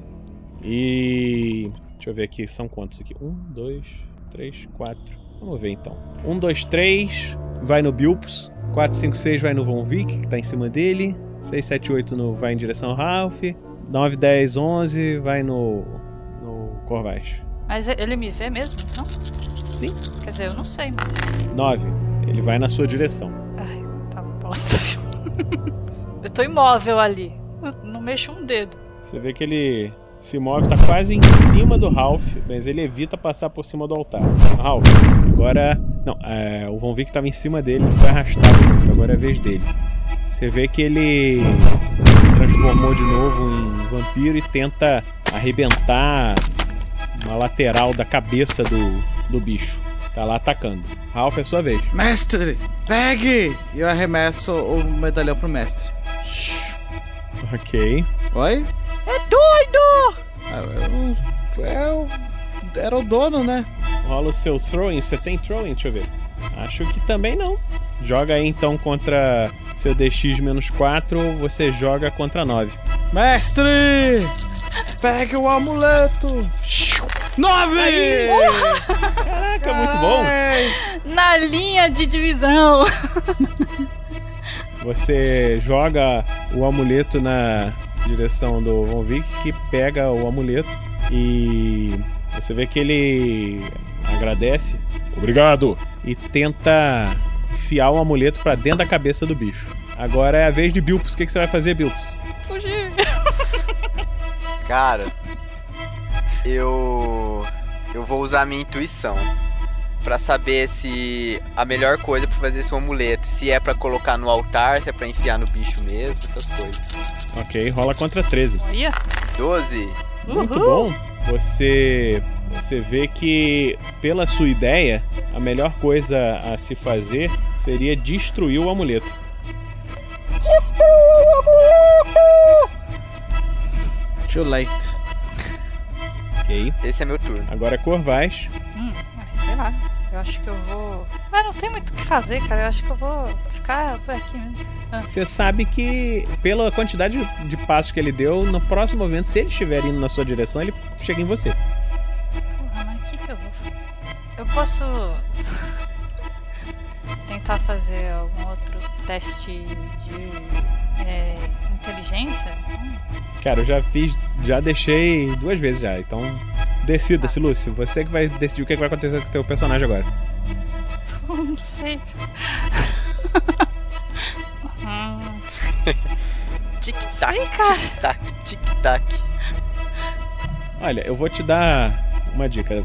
Pode ser que você não esteja entendendo isso no mapa, tá? Essas coisas que estão do Ah. seu lado são escadas que sobem, tá? Ah, tá. Eu esqueci. Tá. É, tá tudo quadriculado agora. Não dá pra ver direito. É. Tá bom. Então eu vou. Vou correr pra cima da escada. Eu acho que ele não vai conseguir subir, né? Qual delas? Peraí, deixa eu ver aqui onde eu tô. É. Oh, caramba. A da. A da esquerda. A, a que sobe aqui no mapa, a que vai pra esquerda? A do norte ou a do sul? Peraí. A do sul. Tá bom. Então anda o teu movimento que é. Deixa eu ver, é 4. Você pode andar 4 Xzinhos pra lá. Ok. Agora é a vez do bicho. Você vê que ele avança na direção de onde você tava, uma espada gigante batendo na fonte ali do lado. E essa espada explode a, a parede da fonte, que era onde você estava, e arrebenta a parede em volta, a fonte, tudo, tá caindo água. E agora, cadê? É a vez do. Vamos ver que você vê que ele para de tentar enfiar o amuleto dentro da cabeça do bicho e tenta esmagar o amuleto. Deixa eu ver aqui. 13.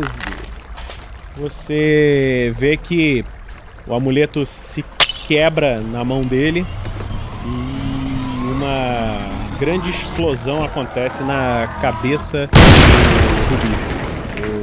Vick é arremessado para longe, cai no chão. Ralph, rola o seu DX, porque o, a estátua tá caindo em cima de você. 13. Meu DX é 13.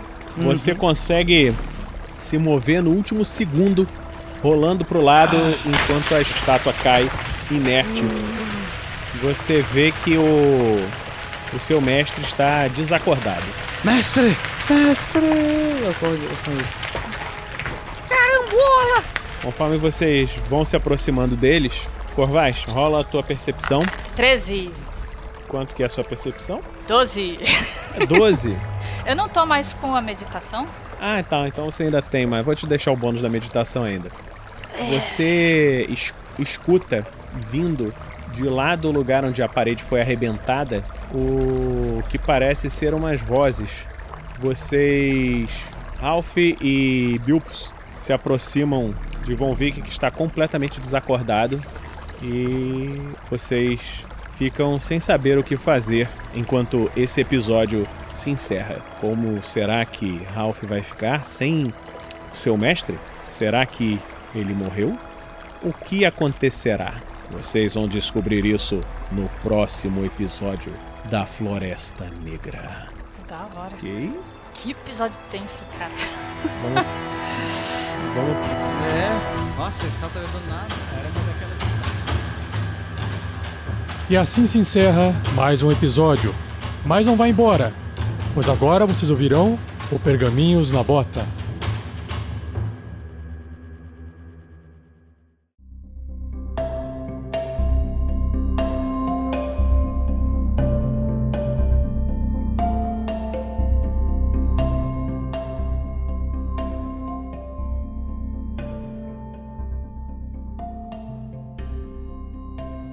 Fala galera! Estamos agora entrando no Pergaminhos na Bota.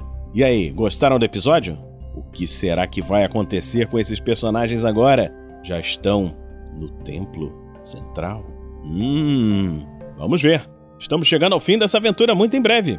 Mas, antes de chegar ao fim dessa aventura, vamos começar aqui a nossa leitura de comentários, e-mails e todas as nossas fontes de comunicação com aqueles que curtem o nosso trabalho.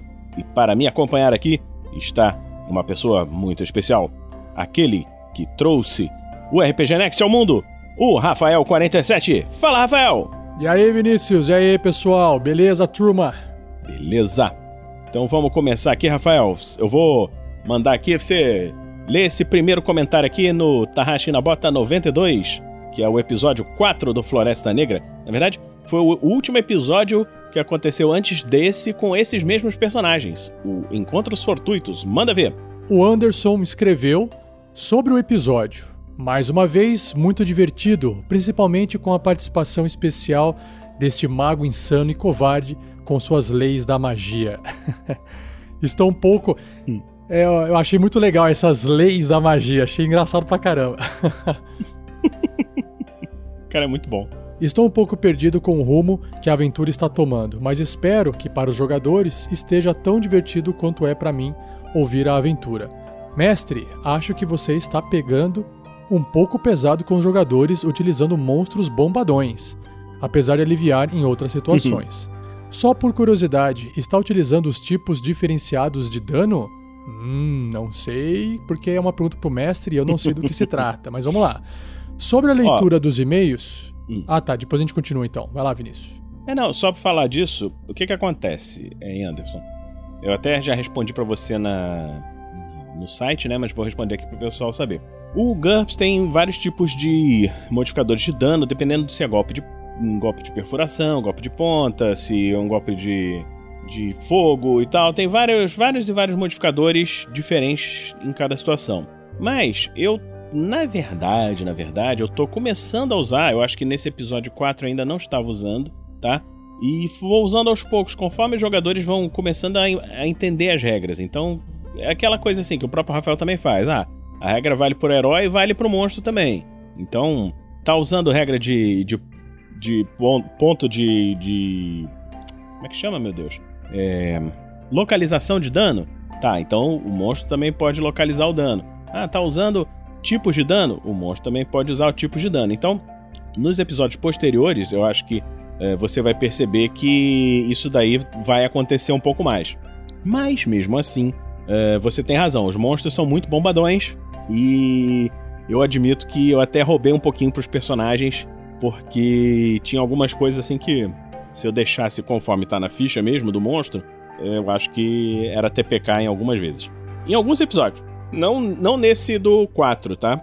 Mas no episódio 6, se eu não me engano, que foi aquela luta com a árvore gigante e tal. A árvore ela tinha um mitigador de dano, o, o, os danos de corte, perfuração e tal não iam aumentar, entendeu? Então ia ser só como se fosse dano por contusão.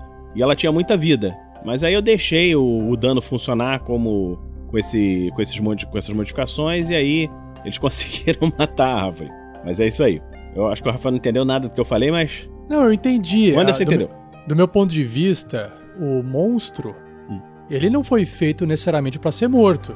Mesmo porque quem tá entrando na floresta são os personagens e eles podem encontrar qualquer coisa lá dentro, independente do nível deles. Por se tratar de um jogo, e se você tem uma, um desafio, uma barreira que tem né, uma dificuldade para ser superada muito maior do que os personagens são capazes de fazer, eu acho que a proposta da aventura é essa, do tipo, olha, é, esse, é, esse monstro ele pode ser derrotado? Pode, mas provavelmente metade do, das pessoas vão morrer. Ah, mas qual que é a outra alternativa? Bom, vocês têm que pensar numa forma de é, impedir que o monstro entre em contato com vocês, porque se ele chegar perto, ele vai matar alguém.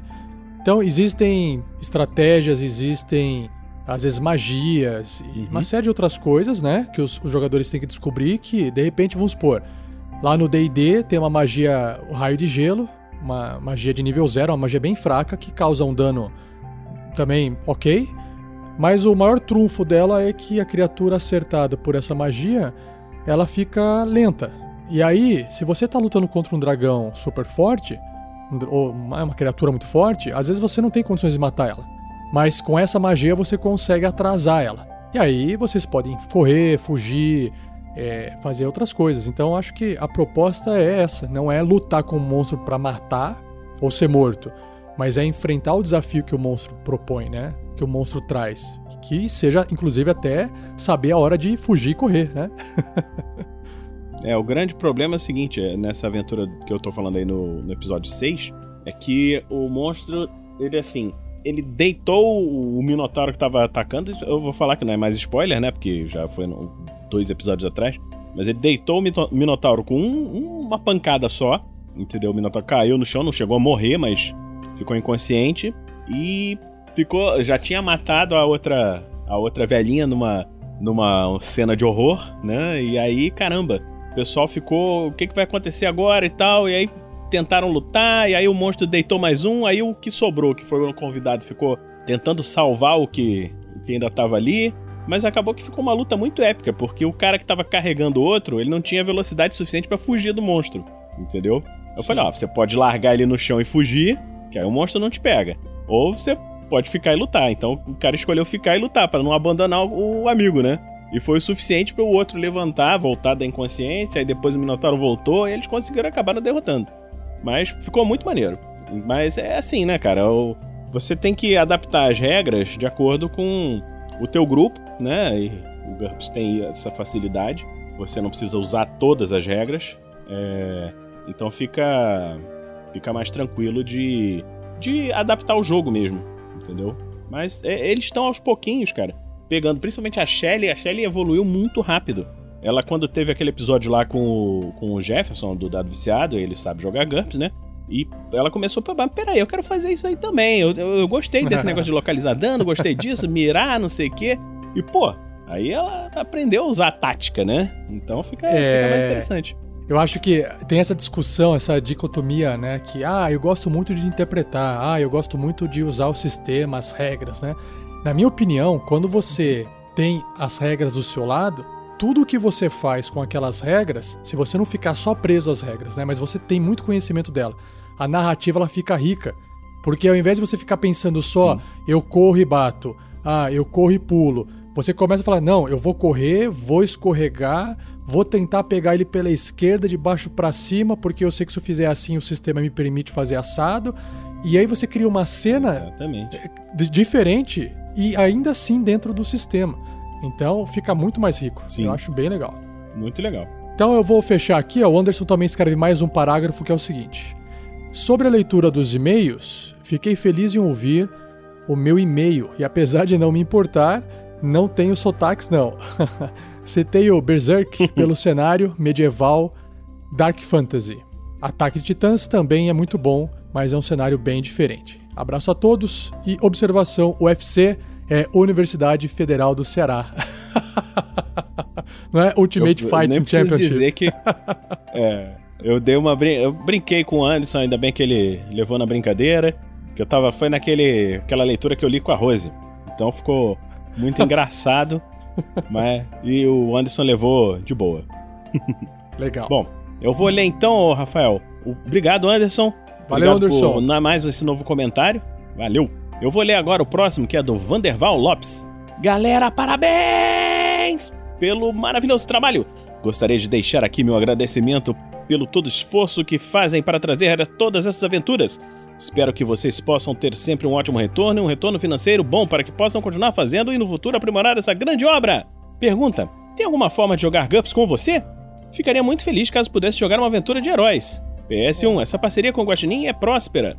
E PS2, futuramente seria um padrinho também. Aê, Vanderval! Aê, olha só. Então, Rafael, você quer, re quer responder isso aí, Rafael? Responde aí pro Vanderval esse detalhe para jogar sim. comigo. Vanderval, nós temos uma boa notícia para você que sim existe, né? Uma forma de você jogar ainda com o Vinícius, inclusive, mestrando GURPS. Uh, basta você se tornar um padrinho nosso que tem lá a opção The Gamer, né? O jogador. Ela tem um valor de 60 reais por mês. Você participa de duas partidas no mês, nos finais de semana. Claro que antes de você virar um padrinho é, desse valor, você entra em contato com o Vinícius, né? você tem o um e-mail nosso lá, contato.rpgnext.com.br, ou você pode enviar diretamente para o Vinícius, que é o mestre atual dessa recompensa, né? Porque antes era o Pedro, é, agora o Pedro não pode mais é, ser esse mestre, por causa que o filho dele recentemente nasceu, ele tem que dar atenção lá para a família dele. E aí o Vinícius agora uhum. assumiu nesse. Uh, estamos agora falando do mês de fevereiro de 2019, né, Vinícius? É, do mês de fevereiro de Exatamente. 2019, do ano de 2019, não do, do mês de 2019. Uhum. E então pode ser que lá no futuro apareça ou novos mestres ou até apareça um mestre diferente, né? Então é a única forma hoje que a gente tem de conseguir juntar é, pessoas que nos conhecem com os mestres que a gente tem dentro da RPG Next, porque se a gente fosse atender todo mundo que tá afim de jogar, a gente teria que fazer só isso, viu, Vanderval? E a gente tem outros trabalhos, né? A gente é, trabalha com outras coisas que é o que pagam as nossas contas e a gente trabalha no RPG Next no nosso tempo livre. Então, infelizmente, ainda a gente não consegue atender mais pessoas. Mas essa é uma ótima saída, porque convenhamos, né? É, se você vai num shopping, uh, ver um filme no cinema, você já gastou gasolina, você já gastou estacionamento, aí você vai gastar mais o ingresso do seu cinema você vai ficar lá mais ou menos umas duas horas e vai voltar para casa. Eu posso garantir para você que esse valor, às vezes, não é um valor satisfatório de ser gasto com esse tipo de, entre de entretenimento. E às vezes você quer jogar RPG. Então, vale a pena, porque você vai passar ali 3, 4 horas ali com Vinícius a cada 15 dias, jogando o RPG com outros jogadores, outras pessoas. É um tipo de entretenimento uhum. diferente, né? Gostoso social que conversa, Sim. usa criatividade, você controla, você é ativo na ação, você não é passivo. Então tem gente que gosta, tem gente que prefere gastar esse dinheiro com outras coisas.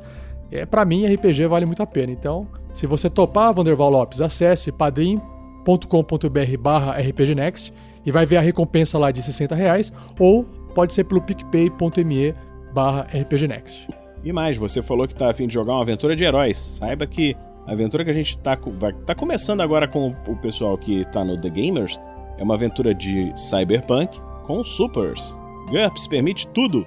Então, foi o que o pessoal escolheu, é isso que a gente vai jogar. Então, obrigado, Vanderval.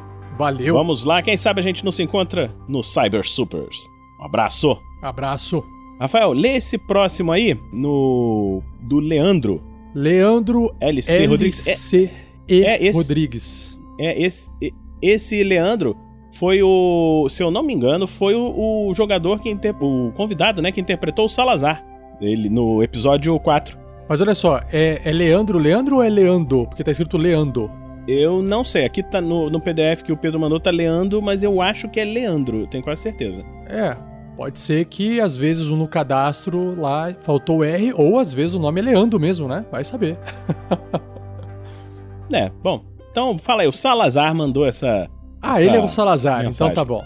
Salazar, Salazar. É. Salazar, corrija a gente depois, né, se é realmente Leandro ou Leandro, vai saber. Uh, ele escreveu assim, ó. Uhum. Sobre meus resultados no dado, esqueci de mencionar que eu sempre tiro ótimos valores. Só no final de semana, só no final de semana passada, eu jogando de Kender. O que, que é Kender? Uma, uma raça? É uma raça de D&D, Dragonlance. É o ah, Halfling tá. do Dragonlance. Tá. Porra, com a Rafael, elfa, eu sei disso, mas. É, esse eu não sei, eu não conheço o cenário de Dragonlance. com a elfa mestrando, tirei 11 20, 11 resultados 20 e 4 19. E não importa o sistema, desculpe. a mensagem é. de modéstia. Não, porque, pô, o cara tava muito sortudo. É, ele tava muito sortudo, cara, naquela aventura. Ou. Assim, ou então... ele tá usando um dado hum. viciado aí. Também tem isso. Esse aí é o do Crônicas da Magia, o nosso querido Salazar. Dado viciado é que, o Jefferson. Você sabe, sabe que é, o dado o dado tem que ser balanceado, né? Por, por exemplo, você tem um dado de seis faces. Então, o, o número um uhum. é uma face e o número seis é a face oposta. Só que o dado tra tradicional de seis faces é aquele que tem os furinhos, certo? Uhum. Então, onde tem seis furos, você tem uma massa menor. Sim. E onde você tem um furo, você Sim. tem uma massa maior, porque tirou menos material do dado. Então a tendência desses dados, se eles não forem balanceados, é de que saia mais 6. Porque com a massa mais para baixo, uhum. é mais fácil o 1 ficar virado para baixo e o 6 virado para cima. Então tem que ser balanceado os dados. Mas aí, claro que dadinho de RPG aí que a gente compra da China, não tem isso, né? É. Não. Tô tentando tirar o mérito aí do, do, Salazar um... na, na sorte dele. Não, não, ele mandou bem, mandou bem, mandou bem. Pelo menos no dado, no dado aqui era dado virtual, então a não ser que ele tenha hackeado o Roll20. É, aí então, sim, aí o virtual saber, é né? diferente, né? é verdade. Então, valeu, Leandro. Tá, tá aqui explicado essa sua mutreta. Obrigado! Eu vou ler o próximo aqui, do Fabrizio Guzon, que é um nosso amigo que está comentando em diversos episódios, ele está gostando bastante da série. E aqui tem mais um comentário dele. Salve galera! Inesperada a participação do Salazar e foi muito legal a representação dele, por mais caótica que tenha sido. E a conclusão dessa sessão com o Ralph retornando com uma maldição ou um template novo deve gerar muitas opções interessantes de interpretação na próxima sessão. E que foi exatamente deste episódio, você já viu o que aconteceu com o Ralph. E vendo sua resposta à pergunta do Vanderval, onde uma das recompensas do patronato é jogar RPG, acabou de me convencer a colocar o RPG Next na lista de podcasts favorecidos. Aê. Abraços, Gudson! Valeu, Gudson! Valeu, Aê. valeu, Fabrício Guzon. Obrigadão, cara, pela sua mensagem. Show. Falou, obrigado. O Rafael, próximo... o próximo aí do Daniel J Jatobá. O próximo é de Daniel Jatobá, Oi? ele escreveu assim... Olá, amigos. Parabéns pelo trabalho, Vinícius. Já comentei no YouTube e venho deixar minha contribuição aqui também. Mas ainda, ainda mais, agora que descobri que dá para acessar o post direto do agregador. Hum, como assim? Bom, eu também não sei qual agregador é. você está usando, né? Então eu não sei. É, pode ser que ele tenha um agregador você... que dê para fazer isso. Acho é. que o meu não dá, não. Pois é, nunca Depois manda isso. pra gente qual agregador que você usa, cara. Exato. Isso é legal. E ele fala assim que antes eu me dava ao trabalho de entrar no site, procurar o post. Nossa, ah, entendi. Agora ele ali no agregador ele já acessa. Legal. Agora ficou bem mais hum, fácil. O trabalho tá lindão. E sua condução está melhor hum. que antes. Mais centrada, mais limpa e organizada. Antes era um pouco bagunçada. Mas desculpa dos jogadores. mas culpa dos jogadores que faziam maior bagunça, kkkk, no bom sentido. Sugestão Verdade. ao editor: não corte tanto o áudio, pois alguns diálogos ficam sem sentido além de poupar trabalho do editor. Parabéns. É, ele tá dando uma sugestão de não cortar tanto áudio. Uh, aí eu não sei, é, né? É, assim, eu já respondi. Eu não sei como é que tá sendo feita a edição. Ele no... É, eu respondi ele também lá no, no comentário, né? E aí, eu respondendo aqui de novo. Assim, é, tem muita piada. Principalmente quando tá o Thiago e o Pedro junto. Nossa senhora, é, é, o jogo não ia mais ser terror, ia ser uma comédia. Entendeu? Então, eu tive que cortar muita coisa pra. Mas eu deixei isso tudo no final, assim, pra você ter uma ideia, teve um dos episódios aí, teve mais de 20 minutos só de piadinha, erro de gravação, não sei o que, deles dois principalmente. Então, você, você vê, né? Se eu deixasse mais isso tudo, o episódio ia ficar maior e ia mudar um pouco o clima. Então é uma coisa meio de estilo, né? A gente tem que ajustar um pouco para tentar manter o estilo que a gente procura. Mas tá, beleza? Não, é então... é uma, não é uma coisa hum. só de, de edição. Explicar aqui pro Daniel e os outros ouvintes. Que é assim, uh, hum. você tá jogando RPG, o que é bem comum às vezes acontecer quando o pessoal tenta, tá tentando conversar, é o seguinte: você tá lá numa, numa situação onde você tem, vamos supor, um jogador que tem uma mente de exploração e ele quer tentar é, encontrar a próxima pista para ele poder continuar indo adiante na história. E às vezes você, você tem ali jogadores que são mais narrativos, eles estão preocupados em estar tá naquele meio só interpretando.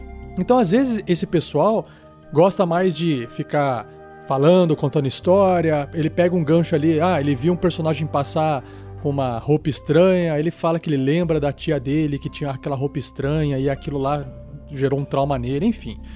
Então assim, são jogadores que gostam de ficar contando essas histórias e que se você é, for ver, não vai levar a lugar algum em termos da narrativa da aventura, mas desenvolve o personagem. E aí, quando você tem esse diálogo, às vezes tem um jogador que ele fala assim: puta vida, né? Você tá falando demais isso. E vamos focar aqui na aventura. E aí, às vezes, entram umas pessoas cortando e fala assim: ó, oh, é, Fulano de Tal, é, tô ignorando tudo que esse cara falou da tia dele agora, porque eu tô te perguntando agora onde que fica tal coisa que eu preciso ir até aquele lugar. Então é comum às vezes o pessoal puxar para um lado, virar um bate-papo. Imagina numa reunião. Você tá lá, você se reunir com umas pessoas para conversar sobre um assunto, veio alguém lá e falou: Nossa, cara, você viu que no Rio de Janeiro tá chovendo e tá alagando tudo? De repente o outro fala que um dia ele tava numa viagem, que ele usou um barco, aí o outro fala que viu na internet um jacaré, não sei o quê. Você percebe como a gente, né, conversando, às vezes a coisa desanda, a gente perde o foco, né? É, isso numa reunião de negócios, às vezes até numa empresa. Agora imagina num jogo de RPG que tá todo mundo ali para se divertir. Então acontece isso e às vezes não tem nem como corrigir isso na edição, sabe? Então é, é comum. como é que a gente corrige isso? Os jogadores têm que pegar prática, os jogadores têm que jogar mais, eles têm que se conhecer mais, tem que ter uma, uma sintonia entre os jogadores para que isso vá ficando mais fluido com o tempo. E faz parte, né? é. Mas é isso aí, cara. É, assim, é, editar é, um, é, uma coisa que dá bastante trabalho e é um, um pouco de arte, né? Você tem que tentar separar os melhores pontos, né? Que levem a história. Tem até uma, uma um artigo é, do, do Guerra nas Estrelas é, falando é como o filme Guerra nas Estrelas foi salvo na mesa de edição. Porque o jeito que ele tava antes, o filme ia ser uma merda, entendeu? E ninguém ia dar bola para ele, achar que era uma bobagem. Mas os editores pegaram lá, juntaram, puxaram daqui, cortaram dali, botaram para lá, botaram para cá e acabou que o filme ficou o que ficou. Foi um sucesso estrondoso mundial, entendeu? Então, às vezes, a, a edição implica você cortar e modificar algumas coisas. Se vocês ouviram o, se vocês ouviram a, os erros de gravação, vocês vão ver que tem uma, uma mudança pequenininha, mas até na história que eu tive de fazer através da edição, entendeu? Com quem que tava, com quem tava uma determinada espada, a espada tava com um, na verdade, durante o jogo tava com outro, e eu tive que mudar isso porque no episódio que vai aparecer em breve, é, essas informações estão diferentes, entendeu? Então, para tentar botar tudo juntar tudo certinho, eu tive que mexer um pouquinho na edição. Então, às vezes isso acontece, não tem jeito.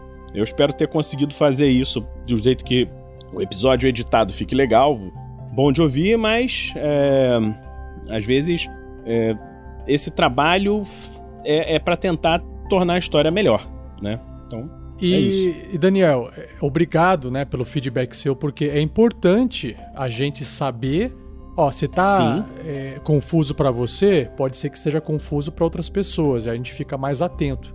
Então, brigadão por dar o feedback pra gente. Com certeza, obrigado, cara. É, peraí, deixa eu voltar aqui pro arquivo. Então, é, já... obrigado, Daniel, pelos seus comentários. É, e vamos continuar o próximo. Quem leu esse agora foi você, né? Agora sou eu.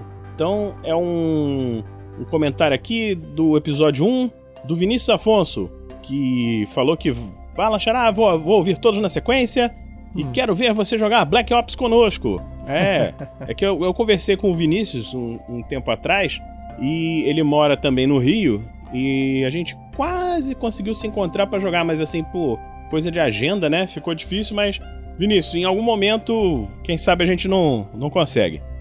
e o, o Luiz também falou: pô, tudo começou e acabou no primeiro episódio? Não, você já viu que já estamos no 8, rapá. Já tem mais. Agora, você vê aí o comentário do YouTube, o Rafael? É do episódio 4 também, do Ryu Maicon. Ryu Maicon SBO. Ele escreveu assim no YouTube.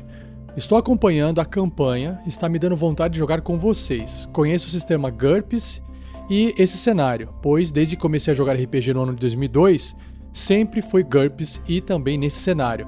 Muito bom, parabéns. O, o cenário que ele tá falando é aquele. Como que chama, Vinícius? Do Bainstorm. É Bane o cenário Storm. de Earth, né? Isso. Hum. Na terceira edição, ele era simplesmente GURPS Fantasy, né?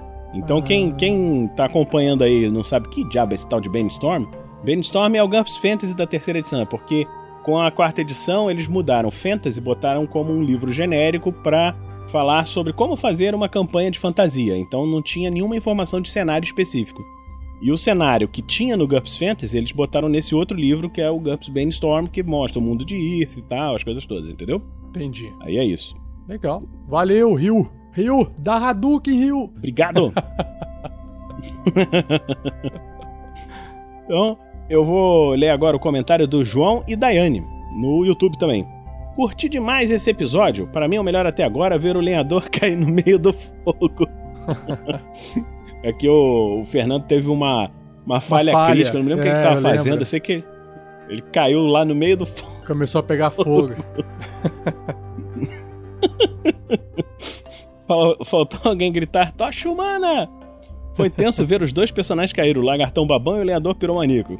Jurei que só o Bilbo iria se safar dessa junto com o neto do mestre dos magos, aquele que era o Salazar, né? Que tava com aquela voz estranha.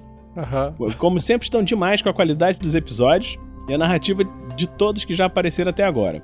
Estou mestrando atualmente uma aventura no sistema Old Dragon. As segundas e as quintas, uma campanha de Mighty Blade.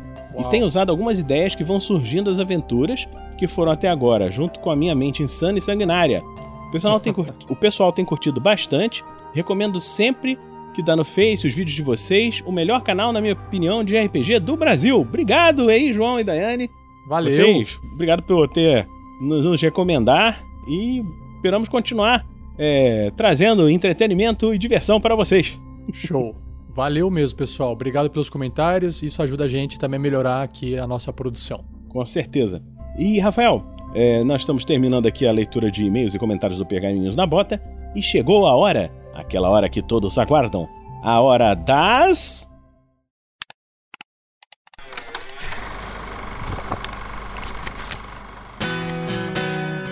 Indicações fabulosas. Olha, estou lendo um livro de um autor chamado Steve Johnson. Ele é um cara que traz para discussão sempre algumas questões de neurociência, né? Como é que o cérebro nosso funciona. E o livro em questão é um livro que eu ganhei de presente é, de um padrinho da RPG Next. E o, o, o título do livro é assim: Tudo que é ruim é bom para você como os games e a TV nos tornam mais inteligentes. Esse é o título do livro em inglês, que tem esse subtítulo, né? Só que o subtítulo. Uh, desculpa. Esse é o título em português. E aí o subtítulo em inglês, que é o título original, ele muda esse subtítulo que é o seguinte: ele fala assim, ó. Como é que a cultura popular de hoje em dia está nos tornando mais espertos, né? Então não é só a TV e os games. Ele fala como a cultura popular, que envolve internet e outras coisas, né? Jogos e tal, não só o videogame, né? Uh, e é legal porque ele traz um ponto de vista que, por mais que você ache uma mídia, pode ser, vamos pegar, por exemplo, Big Brother, ou um jogo é, só de tiro, que a gente olha e tem aquele preconceito, aquela crítica assim, nossa, isso aí não serve para nada, ah, isso não agrega em nada, esse conteúdo é muito fraco, só mostra bunda, só mostra não sei o que, só mostra a violência. Mas ele faz uma análise do ponto de vista de complexidade cognitiva que hoje nós é, desenvolvemos para poder consumir essas mídias. Ele compara com as mídias, ele compara com as mídias de décadas passadas. Então, sei lá, seriado de TV. Ele fala, olha só, um seriado de TV quando tinha na década de X, tinha X linhas narrativas, tantos personagens para você acompanhar, e hoje você tem muito mais linhas narrativas, muito mais personagens, e por mais que você não goste daquele seriado, daquela mídia, de, é, cognitivamente, as pessoas hoje têm o cérebro mais desenvolvido para isso. As pessoas consomem esse tipo de mídia. A gente não consegue mais consumir a mídia que era feita algumas décadas atrás por causa desse ritmo mais lento, menos complexo, etc. E ele até usa o Big Brother como exemplo, que ele fala que as discussões dentro de um Big Brother, né, as relações é, interpessoais lá dentro, elas trazem esse nível de complexidade. Por mais que você não goste do que o pessoal esteja discutindo lá dentro, mas as coisas estão acontecendo por causa de um motivo. É uma coisa né, sutil, é uma intriguinha aqui, outra ali, e ele está fazendo essa análise bem do ponto de vista cognitivo. E eu achei legal, porque aí você começa a perceber que sim, apesar de é, o pessoal às vezes não gostar de uma determinada mídia, hoje em dia, você pode fazer uma análise do nível de exigência cognitiva que ela exige da, do espectador, ou da pessoa que está interagindo com aquilo lá, se for um jogo, por exemplo, e aí você percebe que aquilo lá evoluiu e, e vem puxando o ser humano para frente. A gente vem realmente desenvolvendo isso com o tempo. Então tá aí, se você gosta de nerdar sobre esse assunto e quer entender melhor, fica aí a dica, ó, Steve Johnson, uhum. tudo que é ruim é bom para você.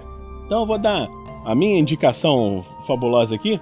É também um livro, só que não um livro assim desse nível de ser técnico e tal, servir para altas discussões filosóficas, mas ele serve de outras formas para altas discussões filosóficas e é técnico em muitas outras coisas. Que é um livro de um escritor de ficção científica chamado Arthur C. Clarke, que todo mundo já deve ter ouvido falar. E o livro é 2001, Uma Odisseia no Espaço. Já aconteceu há 18 anos atrás, né? Mas esse livro foi escrito há muitos anos, né? Muito, an muito antes de 2001. E talvez o pessoal conheça aquele filme, o filme 2001, mas foi baseado junto desse livro e ele foi feito junto com o filme. É, então, e esse livro 2001, ele foi escrito na mesma época do filme e foi feito, ele foi feito mais ou menos em conjunto. Quem, se você gostou do filme, assistiu, vale a pena ler o livro, que é muito interessante e tem algumas coisas que não cabem dentro do filme e vice-versa, né? Tem coisas que tem no filme que não tem no livro. Eu, eu pessoalmente, eu costumo gostar mais dos, dos livros, né? Então, eu recomendo o livro, que é muito legal. E nessa edição que eu ganhei de presente, eu costumo ler, eu costumo gostar mais da, da edição eletrônica, né? Mas meu irmão me deu de presente e ela tem um. É, é, essa, ela é de papel, então a editora fez um negócio muito legal. No livro, no filme, no livro, tem um, um monolito negro, né? Que é, faz parte da história e tal.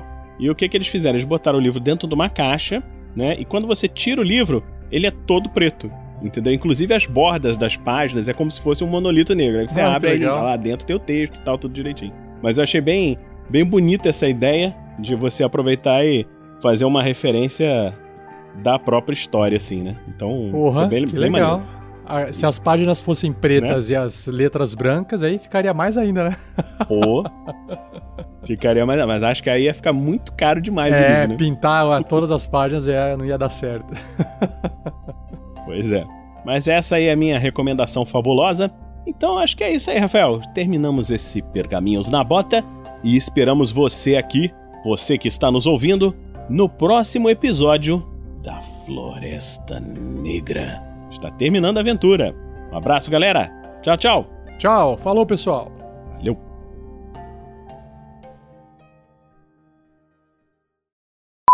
Você olha para o lado e você vê que o seu mestre está ali. Você não tem, você tem certeza de que precisa obedecer tudo que ele falar. Eu seguro ele pelo colarinho. Diga, mestre, qual que é o seu clã? Por favor, não é toreador, não é toreador, não é, é toreador.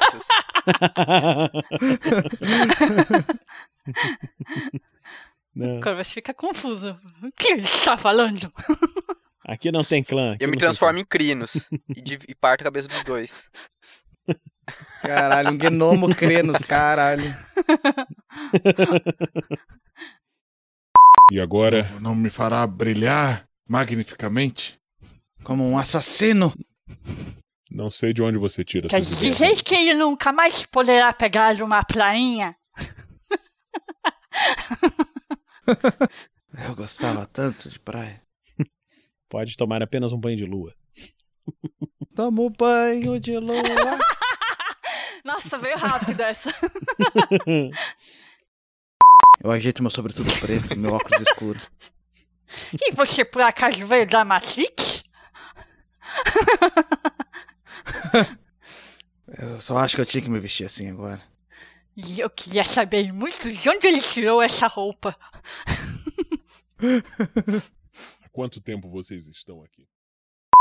Eu acho. eu não sei se é Aldo. Oh. É isso mesmo, tá ah, certo. então tá bom. É isso, exatamente isso. É, é, ano de Nosso Senhor de 2018. Oh, então. Mas parece que faz um mês que não nos falamos. Você dormiu bastante, amigo Hoff. Ah, Hoff. Ralph.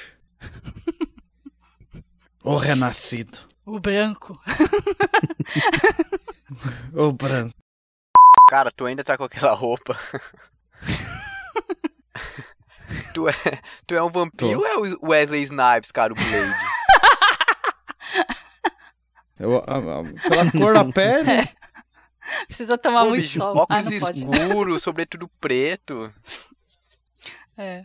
é acho que babados do Diário de Vampiro não cabe mais, né? Muito bom. Vocês não ficaram com muito medo, não, mas se espantaram, assim, do, do vampiro subir assim voando. Não, não, não, não, não, não, não, não, não, não, não, não, não, não, não, Batman. O Ralph só comenta. Será que eu consigo fazer isso? Não, você é o Robin, você não voa. Ah, droga. Mas eu posso ser o asa noturna quando ficar mais velho. Ah, é, eu não sei o que, que é essa habilidade que eu tenho na minha ficha, que é o nagging. Você não, você não envelhece, você é imortal. Unaging. Ah, tá. Imaginei que era o nag, daí eu ia tentar usar o, o nag do Ross, assim. Será que tem alguém aqui? Você não tem o Nag. Tá, mas não tem ninguém aqui, então eu vou dar uma olhada nessas fontes de água. Você quer que eu molhe a água, é isso?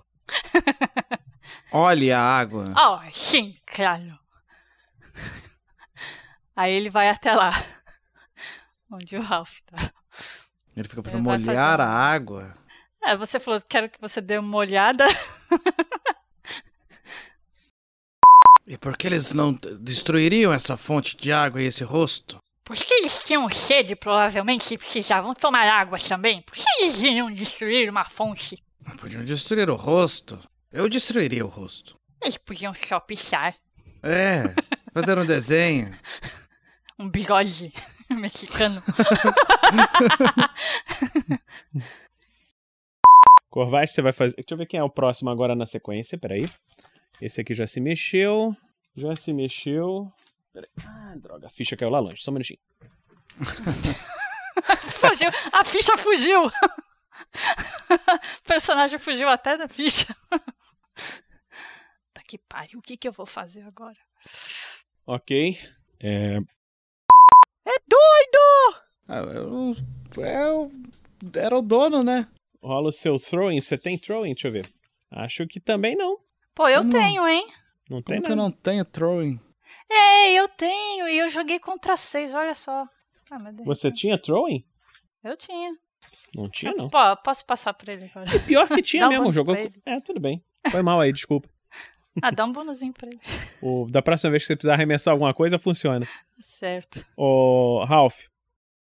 Do seu Eu lado. levanto e limpo meu sobretudo preto. Ah, pego meu óculos escuro. Sei, aqueles movimentos meio É. devagar, assim, né? Badass. Eu sabia que era de Matrix.